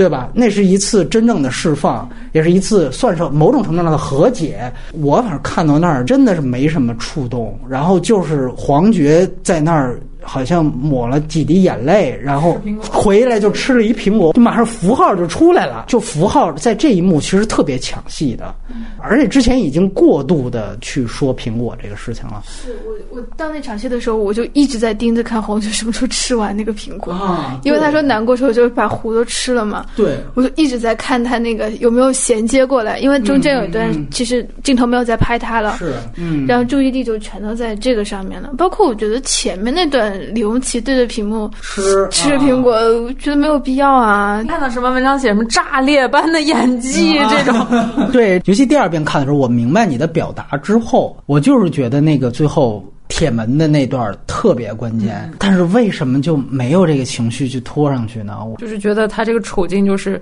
成长的太快了，不是说给他洗白哈，就是说有的时候慢点儿也不是什么坏事儿。就这个里面你能看到为什么要努着劲儿非要拍这么一个长镜头，因为路边野餐大家认认识他就是因为那个长镜头，所以这个片子里一定也要出现一个长镜头。然后包括用明星，似乎就能证明他到了某一种层面的一个导演。这些跟创作无关的这个因素实在是太多了。对，就导致可能是会有点遗憾吧。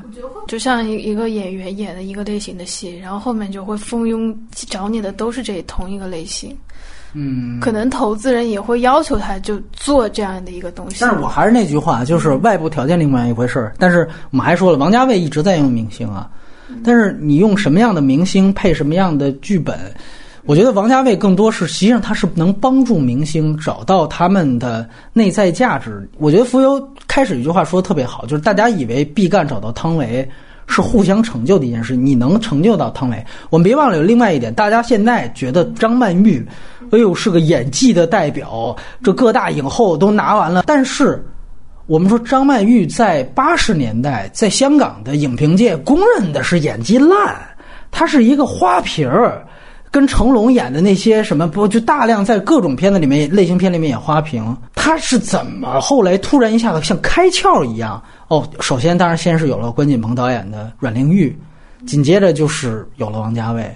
我觉得好的导演是能够帮助一个原来大家吐槽那个演员怎么怎么样，但你是能够帮助他挖掘到他的潜力的。很遗憾，我觉得就是，其实我我就也这么说，我就是毕赣导演在真正指导演员和指导表演这方面的能力，他拍了这两部我们能看到的这两部，我是完全没有看到。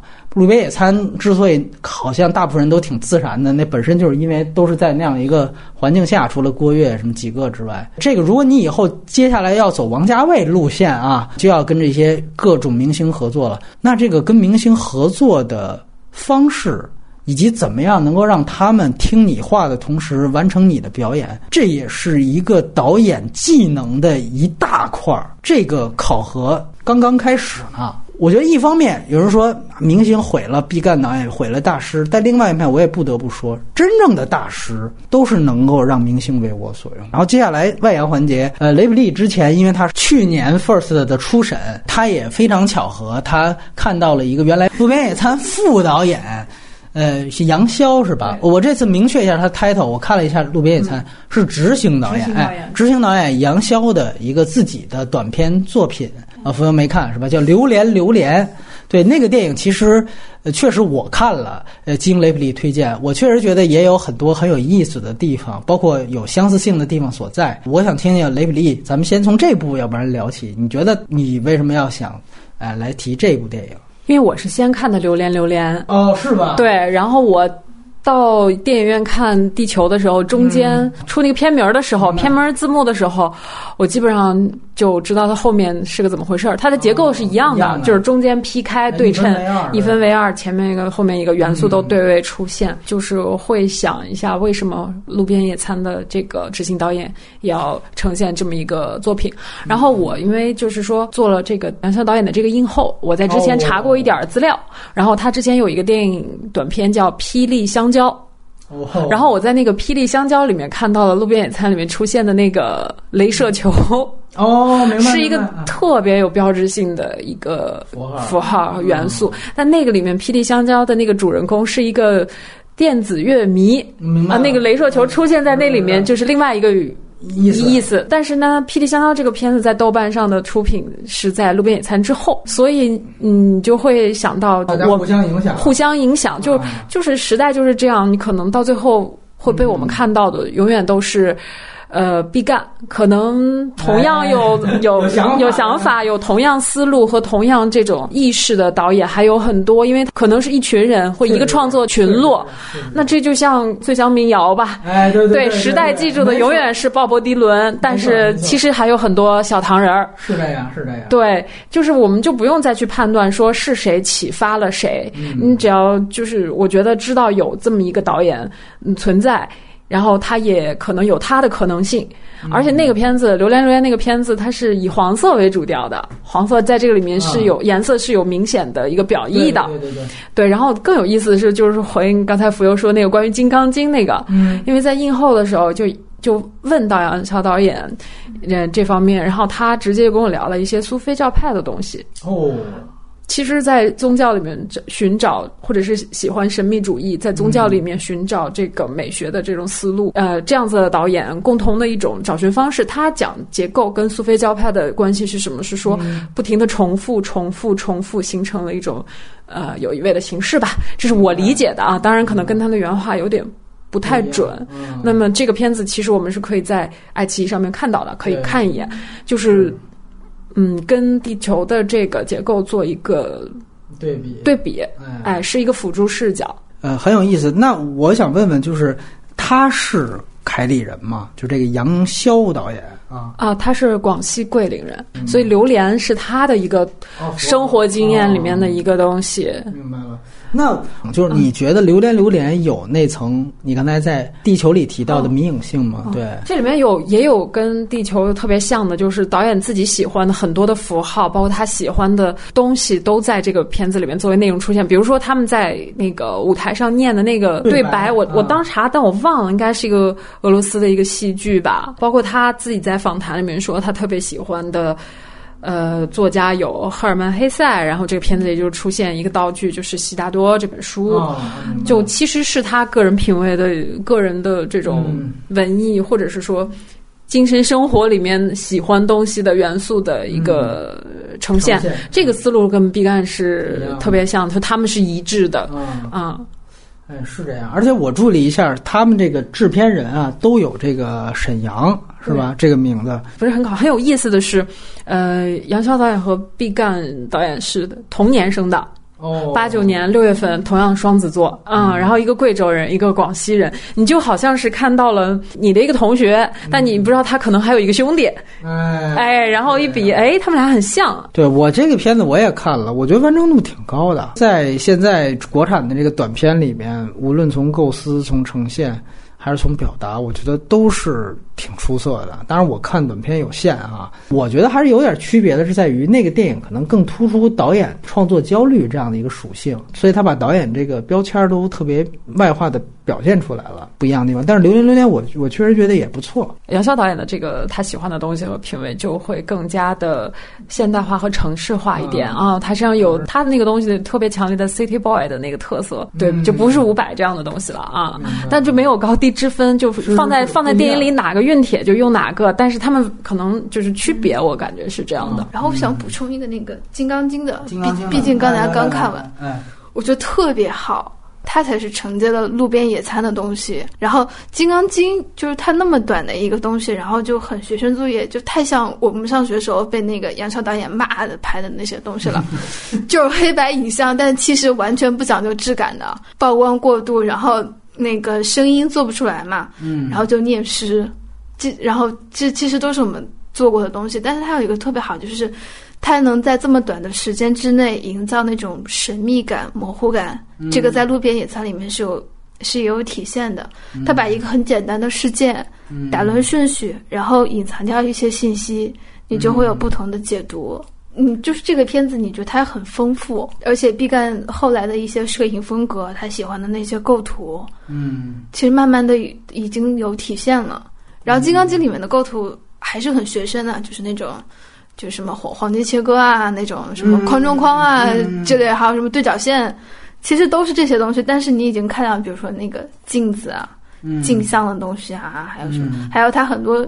我记得还有还有俯拍的东西，就就是应该是站到房顶上有拍他们，好像有好像有啊。后来就慢慢就规避掉了。其实你说野餐是它很高的一个起点，其实对我觉得对于很多青年创作者来说，《金刚经》也是一个能够得到的，但是很高的起点。尤其嗯毕赣跟我是同龄人嘛，所以这可能也是我觉得那个毕赣很亲切的一个原因吧。就是我我们接受的教育，我们的喜好都非常的像，可能我们都是看了大量自己看不懂的电影，然后也读了很多的诗，然后看侦探小说，嗯但是他能把这些东西对应到自己的成长体系里面去，嗯，然后有自己的作品，特别厉害。没法跟人比，你在路边野餐里表达的也都满满是这样的感情，你知道吗？对，毕赣比我小那么多，你知道，对就是对对对就是有才华，嗯，嫉妒、羡慕，对对对对。我觉得现在这种情绪依然有，但是可能更多的被失望给 给冲淡了一些和调整方向。但是你提到《金刚经》也是非常好，而且有传闻说毕赣老师说，因为这一个镜头要扩展成一个片子，无论是一个长片还是短片，我觉得这个在《路北野餐》在《金刚经》都成立，在《地球》我我就不太信这个这说法了。《金刚经》我觉得挺好，就是他用那个闪电，开始那个闪电就是来象征男男主角他那个牙痛，然后那个牙痛同时回忆的也是自己的一段这个罪恶的这个经历、记忆和现实的交汇，然后通过闪电、通过牙痛去交汇，就这个概念确实是开场这个镜头给出来的，然后他就明确的去执行这个概念，在短片当中，我觉得这个也是非常棒的一个完成度，我觉得这是。毫无疑问的一件事情，包括中间说治好他的牙痛的，恰巧就是他当时杀死那个人的父亲，对吧？然后到到最后有一个河边戳在金刚经木桩上的匕首对着那个唱歌，当把那个匕首当麦克风。对我觉得这些其实都是一个非常完整的设计，所以我很同意浮游的一句话，就是金刚经跟路边野餐其实它那个承接关系既不是一个自我重复，但同时它们又有承接关系。这是最好的。就是如果你看完《金刚经》，然后再看《路边野餐》，更有意思的是，路边野餐》还去掉了《金刚经》里面的一些意识形态的东西。对，是这样。哎，嗯就可能唯一能在他的片子里带一点意识形态，它就是《金刚经啊，是。》这个进步方向反而他可能就是把那个说闪电做一个桥接这样的一个过场方式，在路边野餐里变成那个灯闪停电，对吧？这个他就是几次好几次出现。然后他最早的那个长片《老虎》，他看不到。听说是因为导演觉得他那个拍的特别不成熟，所以后来就不希望让大家看到了。这个感觉听起来特别像库里克把原来那个自己拍的那个第一部电影给好像给隐藏起来一样。最后还是想再插一个问题，以大家主观的理解啊，你觉得这个电影出来之后，它对于华语这个工业上面有没有任何正向的进步可言呢？哎，有些航拍镜头在那种什么《风味人间》那种纪录片里面的 更多，它没有什么技术和工业进步，对。起来啊，但是单如果是单条的话，这个其实你自己买一个，我看很多美妆博主拍 vlog 拍的也超好的。对啊，对啊，你这损的太狠了，这个。那我在这上，我给给这个电影找补一句，你知道他是手持的斯坦尼康，嗯，他要把这个摄影机从手持云呃手持的这样的一个斯坦尼康上，把这个云台连同摄影机又同步给到安到飞行器上。让飞行器挂住，然后飞。在这过程当中，其实在这过程当中，我尤其第二遍知道这事之后，我仔细盯着，还真的是挺平滑的。你知道这多难吗？因为这么重的一个东西，那个小飞行器大家都见过，就是四个螺旋桨那个。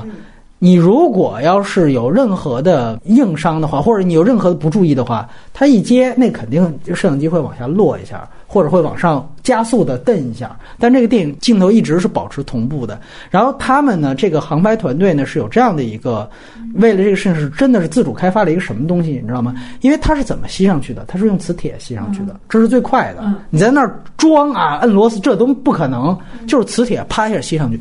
但是磁铁呢会有一个，就是说对于摄影机的干扰。因为我们知道，你你放一磁铁放手机旁边，你你打电话试试，所以它要再建立一套组件儿，是把磁铁的那个整个的那个磁性给屏蔽掉，然后与此同时，呃，他要完成这样的一个整个平滑的交接过程。然后开始呢，原来的国内的所有的这个叫快拆组件，这叫快拆组件，就国产快拆快拆组件。根本是满足不了这个技术标准的。这次他们为了满足毕赣导演的这个要求，就是你必须还是平滑移动这个状态，所以他们又自己研发了一套这样的快拆组件。对我只能说，我们的工业水平太简陋了，太可怜了，毫无科技感可言，就只好激发大家的街头智慧，完成的非常好，我觉得非常赞。哦，你要知道，我们现在用的 Final Cut Pro 的那个剪辑软件，是多年前为了完成某一部电影，然后专门开发的生产力软件。就就中国的工业体系，就就你说能不能推动？都是这方面推动，对，就只能逼着大家想更多的苦办法，然后。怎么样来完成这个东西？对对对，包括另外一点就是最后我我说有技术瑕疵那一段，就是我就想你为什么非得用手持呢？你能不能用吊臂呢？后来我一想，就是确实它那个路况非常复杂，旁边都是建筑，而且路很窄，确实可能是不是一般的吊臂是实现不了的。但是我就想起来，当年我操，卡隆做《人类之子》完成了一个车内衔接车外的长镜头，他 他妈直接做了一个吊臂车，然后去做那件事情，就是那个幕后看着，就是你就觉得哇，简直了，就是那他妈才叫工业呀！但是咱们也就是得说一句话，就是对于影迷来说，其实有的时候你如果嗨这方面的东西，觉得觉得长镜头特别牛逼，你应该去了解幕后这些东西。我觉得这也是。也也是有必要的吧，对于你全面了解电影工业，这也特别有必要。你要了解之后，你才能知道，呃，大家的不足在哪儿，和每一步的是不是存在的进步在哪儿。还自己拍着玩玩，现在那么多设备，哎，弄一个试一试啊，是这样。对，就是还是那句话，当年路边野餐。他那长镜头可是用的是佳能五 D Mark 三拍的，但是对啊，但是这个一样可以创造出非常好的东西来。对我觉得糙不是问题。对我觉得土法炼钢也不是问题，就是为他们有点心酸。要是我们整体的工业水平就好到我们有像工业光魔这样的。最基底的东西，哎，打住支撑。对，但，但现在可能开发个软件，你很多原始的那种专利啊，各方面，你还得从美国或者是索尼这样的大公司去呃去买，都就没有办法创造。我们整个的最根基的东西太薄弱了。对对，嗯，只能用，不能创造。没错没错，技术这方面，这其实都是我们说那个冰山上面是冰山一角，大家看的都是好莱坞大片儿，名导卡隆、李安什么的，但其实海洋底下那个那远大于上面的那一小角的东西所支撑的，对吧？就我们不是一起聊过《犬之岛》吗？那天看一小视频，他们做那个切寿司那个片段，就好几个人忙不停一个月。确实别，叫苦了，这个行就是这样。对对，埋头干就完了。我一直不觉得语法是需要去跟随，就语言，包括你写文章也是，就是你形成自己的语言风格，够你用，适合你用，适合你的主题的表达是最重要的。就它只是一个工具。当然，如果有些人能够推进一步，这就是大才哈。但是我现在，尤其这次看完《地球》，我再想想我之前对路边野餐的期待，我越发觉得这可能不是一个单纯想去追求语法进步就去进步的时代，可能更多要依托于技术。我觉得可能在华语电影这个视野范围内，真正的技术型的、科技型的导演还没有出现，因为李安走到今天，嗯啊，可以有资格重复自己的时候，还要搞三 D、四 K 八十帧，而且还要失败。我我我希望看到一个年轻，别说年轻导演，就是嗯在华语圈内有这么一个人能够出现，然后我可能会寄托更大的期待在他身上。那我以后可能对毕赣导演的期待就是，可能跟当年期待王家卫差不多吧。哦，就是变成一个文化奢侈品了。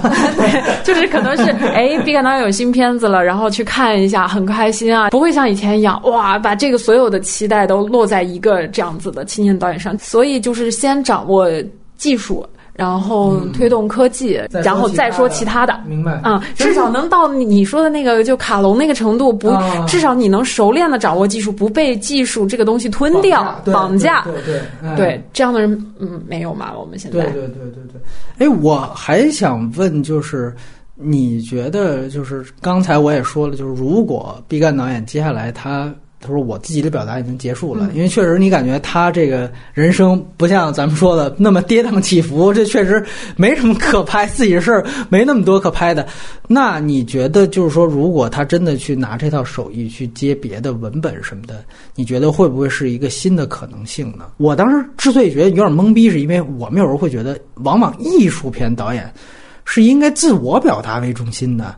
就是你怎么能有一个就是说打磨出一套手艺，完了我想拍什么拍什么，这感觉好像是一个商业片导演在那个大制片厂时代的一种思路。我也是懵逼的，我也不知道他有可能会拍，因为我没有看过波拉尼奥。你觉得那种东西有可能视觉呈现吗？你要应该拍不出来吧？博尔赫斯能拍出来吗？也拍不出来。博尔赫斯应该有一些短片还是可以吧？嗯波拉尼奥应该就是那个，就他那本书《地球最后的夜晚》那、因为他那个是他的第一本短篇集嘛，可能还有拍的可能，像那些大部头什么《荒野猎人》二六六六那种是完全不可能的，因为之前有过话剧嘛，二二六六六比《如梦之梦》还要长，但是也是嗯。惨败。他一句话，一个简短的句子，十几个字，就是一个事件，嗯。一个事件就结束了，然后再用五五六个字，一个情绪就结束了。这个是没法拍的，啊它甚至不是一个电视剧的一个量了。就是你说你放一个一百集的电视剧，我们先说内容能不能拍完啊？最基本的，我觉得都不太可能。嗯嗯，但是我今天看了一个，就是那个追捕聂鲁达，啊是是是，对对，啊我很喜欢那个片子，我觉得可能毕赣拍那种方式。那种片，或比如说，他也很喜欢策兰的诗嘛，保罗策兰，哦是不是有可能呢？嗯就是他有可能拍的不是一个传记，就他自己说的，他用他自己的一个作品，他可能是那种半传记体的东西，然后去跟策兰的是对话。嗯我觉得在他的那种形式，然后他以他自己的那个天分的理解之下，我觉得这个是可完全可行的，甚至是一一个全新的文体。嗯我觉得这个还挺期待的，但我我不知道他怎么想。我真的希望他就是怼了徐志远一句，嗯因为现在的毕赣好像就不像是之前接受采访的时候，真的非常的实诚。嗯就是你有问必答，他会想跟你有这种交锋的那种感觉。嗯就是我一开始认识他的时候，他是这样的，是。但现在看就是当工作嘛，他自己也说出来我就是一份工作，我就完成这个宣传的工作就好了。嗯。就很早以前他就跟我他跟我说过，他说那个就特别想躲起来，啊就他说他有不跟接受采访对他有跟他真正的宣传团队谈过，说能不能就是不参加任何的宣传活动。然后我还跟他开玩笑，我说那如果采访你怎么办？他说就记者问问题，然后我拍一段空镜。对，我觉得其实他自自己还是挺怕面对大家的吧。我觉得真正创作者都是这样。我那现在还活着的泰伦斯·马利克从来不接受采访，奥斯卡、戛纳给他金棕榈他都不去，那就是应该这样。我就是我就是一个隐士的状态，对吧？然后。你你说这空镜这事儿，那库布里克原来是我接受记者采访是应该是就我先写一段话给你，你再把问题加上去。再一个，我很怀疑他自己对那个就是地球的这个是否满意。嗯，就一个导演嘛，你要对你的团队作作品负责，你肯定不能说是去否定他。嗯，但但是我觉得他可能自己。也未必满意，对，也未必满意，肯定是有很多遗憾的地方。这个，这个应该不是他能够所主导、主导的吧？国内的这个市场，包括就是太着急了，好不容易出了一个毕赣，然后这么高分，好像去年不错的艺术片导演，然后在这一部里面就一定要。给他加各种资源，最后要怎么样把这个成成本赚回来？好像感觉竭泽而渔这么一个感觉。我觉得这个最好的生态是来十个毕赣，大家分摊压力，然后在资本和自我创作空间之内，大家哎各行其事，各有一摊，然后也没有那么大压力。那我们观众也能看到的东西去多了。那但现在是这样子的一个事情，就是说他这样的一个导演，然后新人导演一下拿到这么好的资源，就是。不是说让他分出来，就是资本愿不愿意再给下一个这样的导演机会？因为，因为我我这样去讲一句话啊，呃，雷比上次来是大象，就是你感觉现在大家在谈大象和就是捧大象的这个程度，其实有点不亚于当年谈路边野餐和毕赣。啊，但是呢，我有时候又怀疑，就是我我接着你这话说，就是我就会说，那如果胡波导演还在世，他要接着继续创作，那他是不是一个能够分担大家的期待，对吧？但是从另外一个角度，我又再去想，你刚才说到小唐人这问题，对，就是大象是不是也是有？如果他要是没去世呢，对吧？他要没去世，可能现在大家只没准只能看两个小时的版本都未必。当时我们就回到我们当时《江湖儿女》到最后聊到的一个话题，就是。其实我们特别幸运的是，到第六代还是一代呢。就你可以看到那些人是喷薄而出，那就是你说的，大家互帮互助，而且互相分摊压力，而且形成一个百舸争鸣的一个状态。从应该从张元开始，然后这个王小帅、贾樟柯、娄烨，就是他们是一起出来的。这个我觉得。就不一样，一来是抱团儿，他们有一个资源上对于审查和对于资本的一个对抗，对吧？这是很重要的。现在都变成零和博弈了，这种没错，是对，要有你没我，有我没你不，我觉得绝对不应该是这样。对，所以我觉得这是特别惨的一件事情。不是导演自己的选择，有你没我，有我没你，可能是资本，是的，就是这家或那家这种，没错，没错。大家别忘了，原来贾樟柯刚出来还搞了那个什么维尔托夫小组啊什么的，对对对，他们是特别抱团，他们希望要达到的效果就是台湾新浪潮，就是甚至法国新浪潮那种，大家集体创作、集体出主意，然后作为一个集体存在。这个直到他们成名之后，才逐渐的不说分道扬镳，他逐渐的独立创作，这也很正常的嘛。那时候我们也都有业内话语权了，你任何一个大牌演员或者资方来找我，都可以跟你平起平坐，你别千万别强奸，起码不会他妈上来就强奸我作品。但是现在大家出来说白了都是都是单打独斗，你胡波单独出来。他找的还是一个当年第六代的一个导演当那什么的，这多他妈幻灭的一件事情！我没上来就找杨受成吧，我没上来我就我我我就找老老培康嘛，我没有吧？我找的可是王小帅，操，照样还出现这种事情，这特别遗憾。对，有机会我们再马后炮聊吧。就是，这我另外一个嘉宾非常愤怒的跟我说了一句话，他说。毕赣导演的这次整个事件是一个没有创作欲的导演碰上了一家罪恶的公司，就是最后出现了这样的一个结果啊！当然他这话有点过啊，这个不代表本台立场，但是我确实觉得就是这个资本它确实是是这样的一个一个状态。对，那华策那团队当年还做了《白日焰火》呢，感觉也是啊。你看，我们把一个挺有作者范儿的一个导演包装出来，这片子大家你好我好大家好。其实都按说是业内已经他能选择的最好的合作方了。无论是胡波导演的选择，还是毕赣导演选择，你别以为他们没想过我们或者影迷想过的问题，他们肯定都想过。这已经是他们能够拿到或者以为能拿到的最好的，能够心平气和谈到的最好的结果了。我觉得这才是最可悲的，你没有那种选择。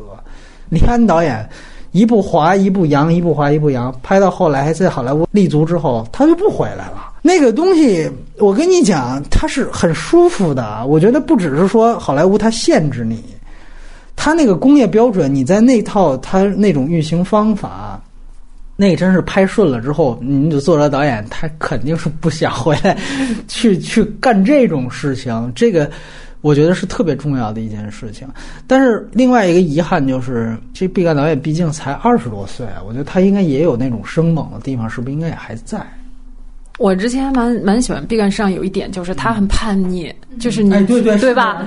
他他他他有时候要跟别人对他的期待和别人给他设定这个东西对着干啊，就是说下一步我就拍一爆米花，就是说就是说希望这个东西，希望他不要快速的被驯服，被资本和市场驯服。如果他保持这种劲儿，就是二就你说二十多岁嘛，才才二十多岁，没错没错。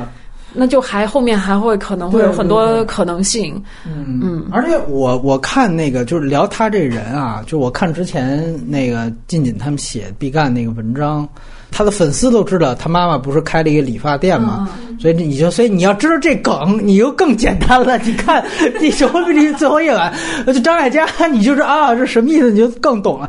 他妈开理发店，一直毕毕赣跟他妈妈说的是。但凡有人来找我，你都说我不在什么的。但是说，即便是这样。不说每天吧，就是仍然不断的有这个全国各地的这个艺术青年和这个学电影的人，就到他妈妈这个理发店去朝圣。如果在呢，好像有说，反正记者去那天，他妈也是挺实诚，直接就叫着毕赣，他们就吃了个饭，又什么的。就你知道这个感觉像什么？就是像原来褚时健，就是那个红塔山的那也不是什么，完了后来就是判刑了之后，成为了一个商界的一个我操。大恶的一个宗师级的人物，完之后就是王石什么的，时不常的会去那个云南去朝见这个褚时健。就我操，就已经给我当时看那文章，我都看傻了。我说毕赣当时只拍了两个长片，一个大家都看过的有资源的《路边野餐》，他就已经成为了一个艺术导演界的褚时健了，你知道吗？就是每天这个参观他的故居，就你可想而知。整个他所处的这个氛围是一个什么样的氛围？不仅仅是说我们说资本的那些更直接的，我说他在这样的一个状态下，他的创作会不会受影响？然后他也会跟就是大家就是也会跟记者说，就是说有时候你就看着天天人不络绎不绝来找我，但是他说的很正能量，他就说他就知道大家把我看作一个就是这种作者导演的青年导演的标尺，就是说如果我在片场我都妥协了。我都怂了，那他们还有谁可以精神依靠？就这个精神包袱，看来也不小，你知道？有点像小人科那个“谁还关心好人” 用大白兔奶糖那种感觉。对对对对。我再也不看，就是导演 导演的任何对所有访谈，就你看这种东西，你你就都觉得这导演得压力多大？而且也听说他那个因为长镜头最后的实现难度。他也是什么浑身生疮啊！毕赣，大家就把他已经当成神了。我觉得，但是我觉得很好的一点就是，一般碰到这种事情，其他导演演员早就出来说了。他自他自己没有讲过这些事情。对，反而是我有看过那个黄觉的采访，但是就是跟汤唯互相夸嘛，就说汤唯有多敬业，就什么主动拿小石头，因为要那个身上有一个伤疤，然后就主动自己划什么的。嗯，对，但是。导演真这个导演自己没有出来卖惨吧？除了制片写那篇文章啊，是是是，我我印象是没有。其实他出来还是在给大家讲我的创作啊，我的历程啊什么的，只是没那么交心了。就是他不会跟你讲他的困惑是什么东西，然后这样的东西吧。我觉得嗯，还挺不容易的。另外就是，其实当时我们也谈到，就是对比之前。嗯，像贾樟柯他们当时刚出来的时候，就是我确实觉得有的时候你得需要一种生猛的一种属性。我因为我也觉得你刚才有一点，我是真的特别同意，从理想层面特别同意，就是导演啊，他不放任何的这种社会表达和对于时事的观察是绝对没问题的，甚至我觉得是一种最提纯的方法。但是。我们又谈到一个，就是这种创作动力持续性的问题，你明白吗？就是为什么你会发现，好，好像只有这样的导演，他老能拍东西，或者说怎么老能在电影节上看到这样的作品，那是因为这样的导演他最持续的创作。这我觉得也是一个活久见的这么一个事儿啊。包括你现在哪怕回去去看老塔也好，去看安哲也好，其实他们也不完全是。纯粹的就完全走关于自己内心讨论的，对，都不是，他们都不对，都不是，他们都是更宏大层面的，都是心怀人类，哎，对对对，我希望他这么转向，比他重复自己要好。这样，最后一个话题，我们得为音乐铺垫，就是两位也都为了这期节目重看了很多像《老塔》这样的片子，现在再看这样的经典的艺术电影，有什么新的感触没有？就是极端个人的东西，可能就是全人类的东西，他们才某种程度上是相通的，啊，这是我这次重新再看《飞向太空》的时候的一个东西啊。我就是觉得，就这一类的他妈科幻片现在就几乎没了，我觉得也挺可惜的。就是咱别一想到拍科幻片就诺兰那方向，咱们能不能拐一个方向？比如说，我确实挺期待，如果毕赣这样的导演。去拍这样的一个题材会怎么样？你明白吗？对，我觉得就是现在中国也是，哎呀，就是唯好莱坞马首是瞻，那边出一什么，咱们就就大刘老大刘这方向，就是您没那工业水平，你谈那些干嘛？为什么非得把自己的短板，非得把这个练起来？说我们跟。跟这美国哈，华为跟苹果得得掰个手腕儿，就是这电影没必要这么干吧？我就是确实觉得我们是不是可以考虑考虑？对，就如果以后有这样这样的如果是这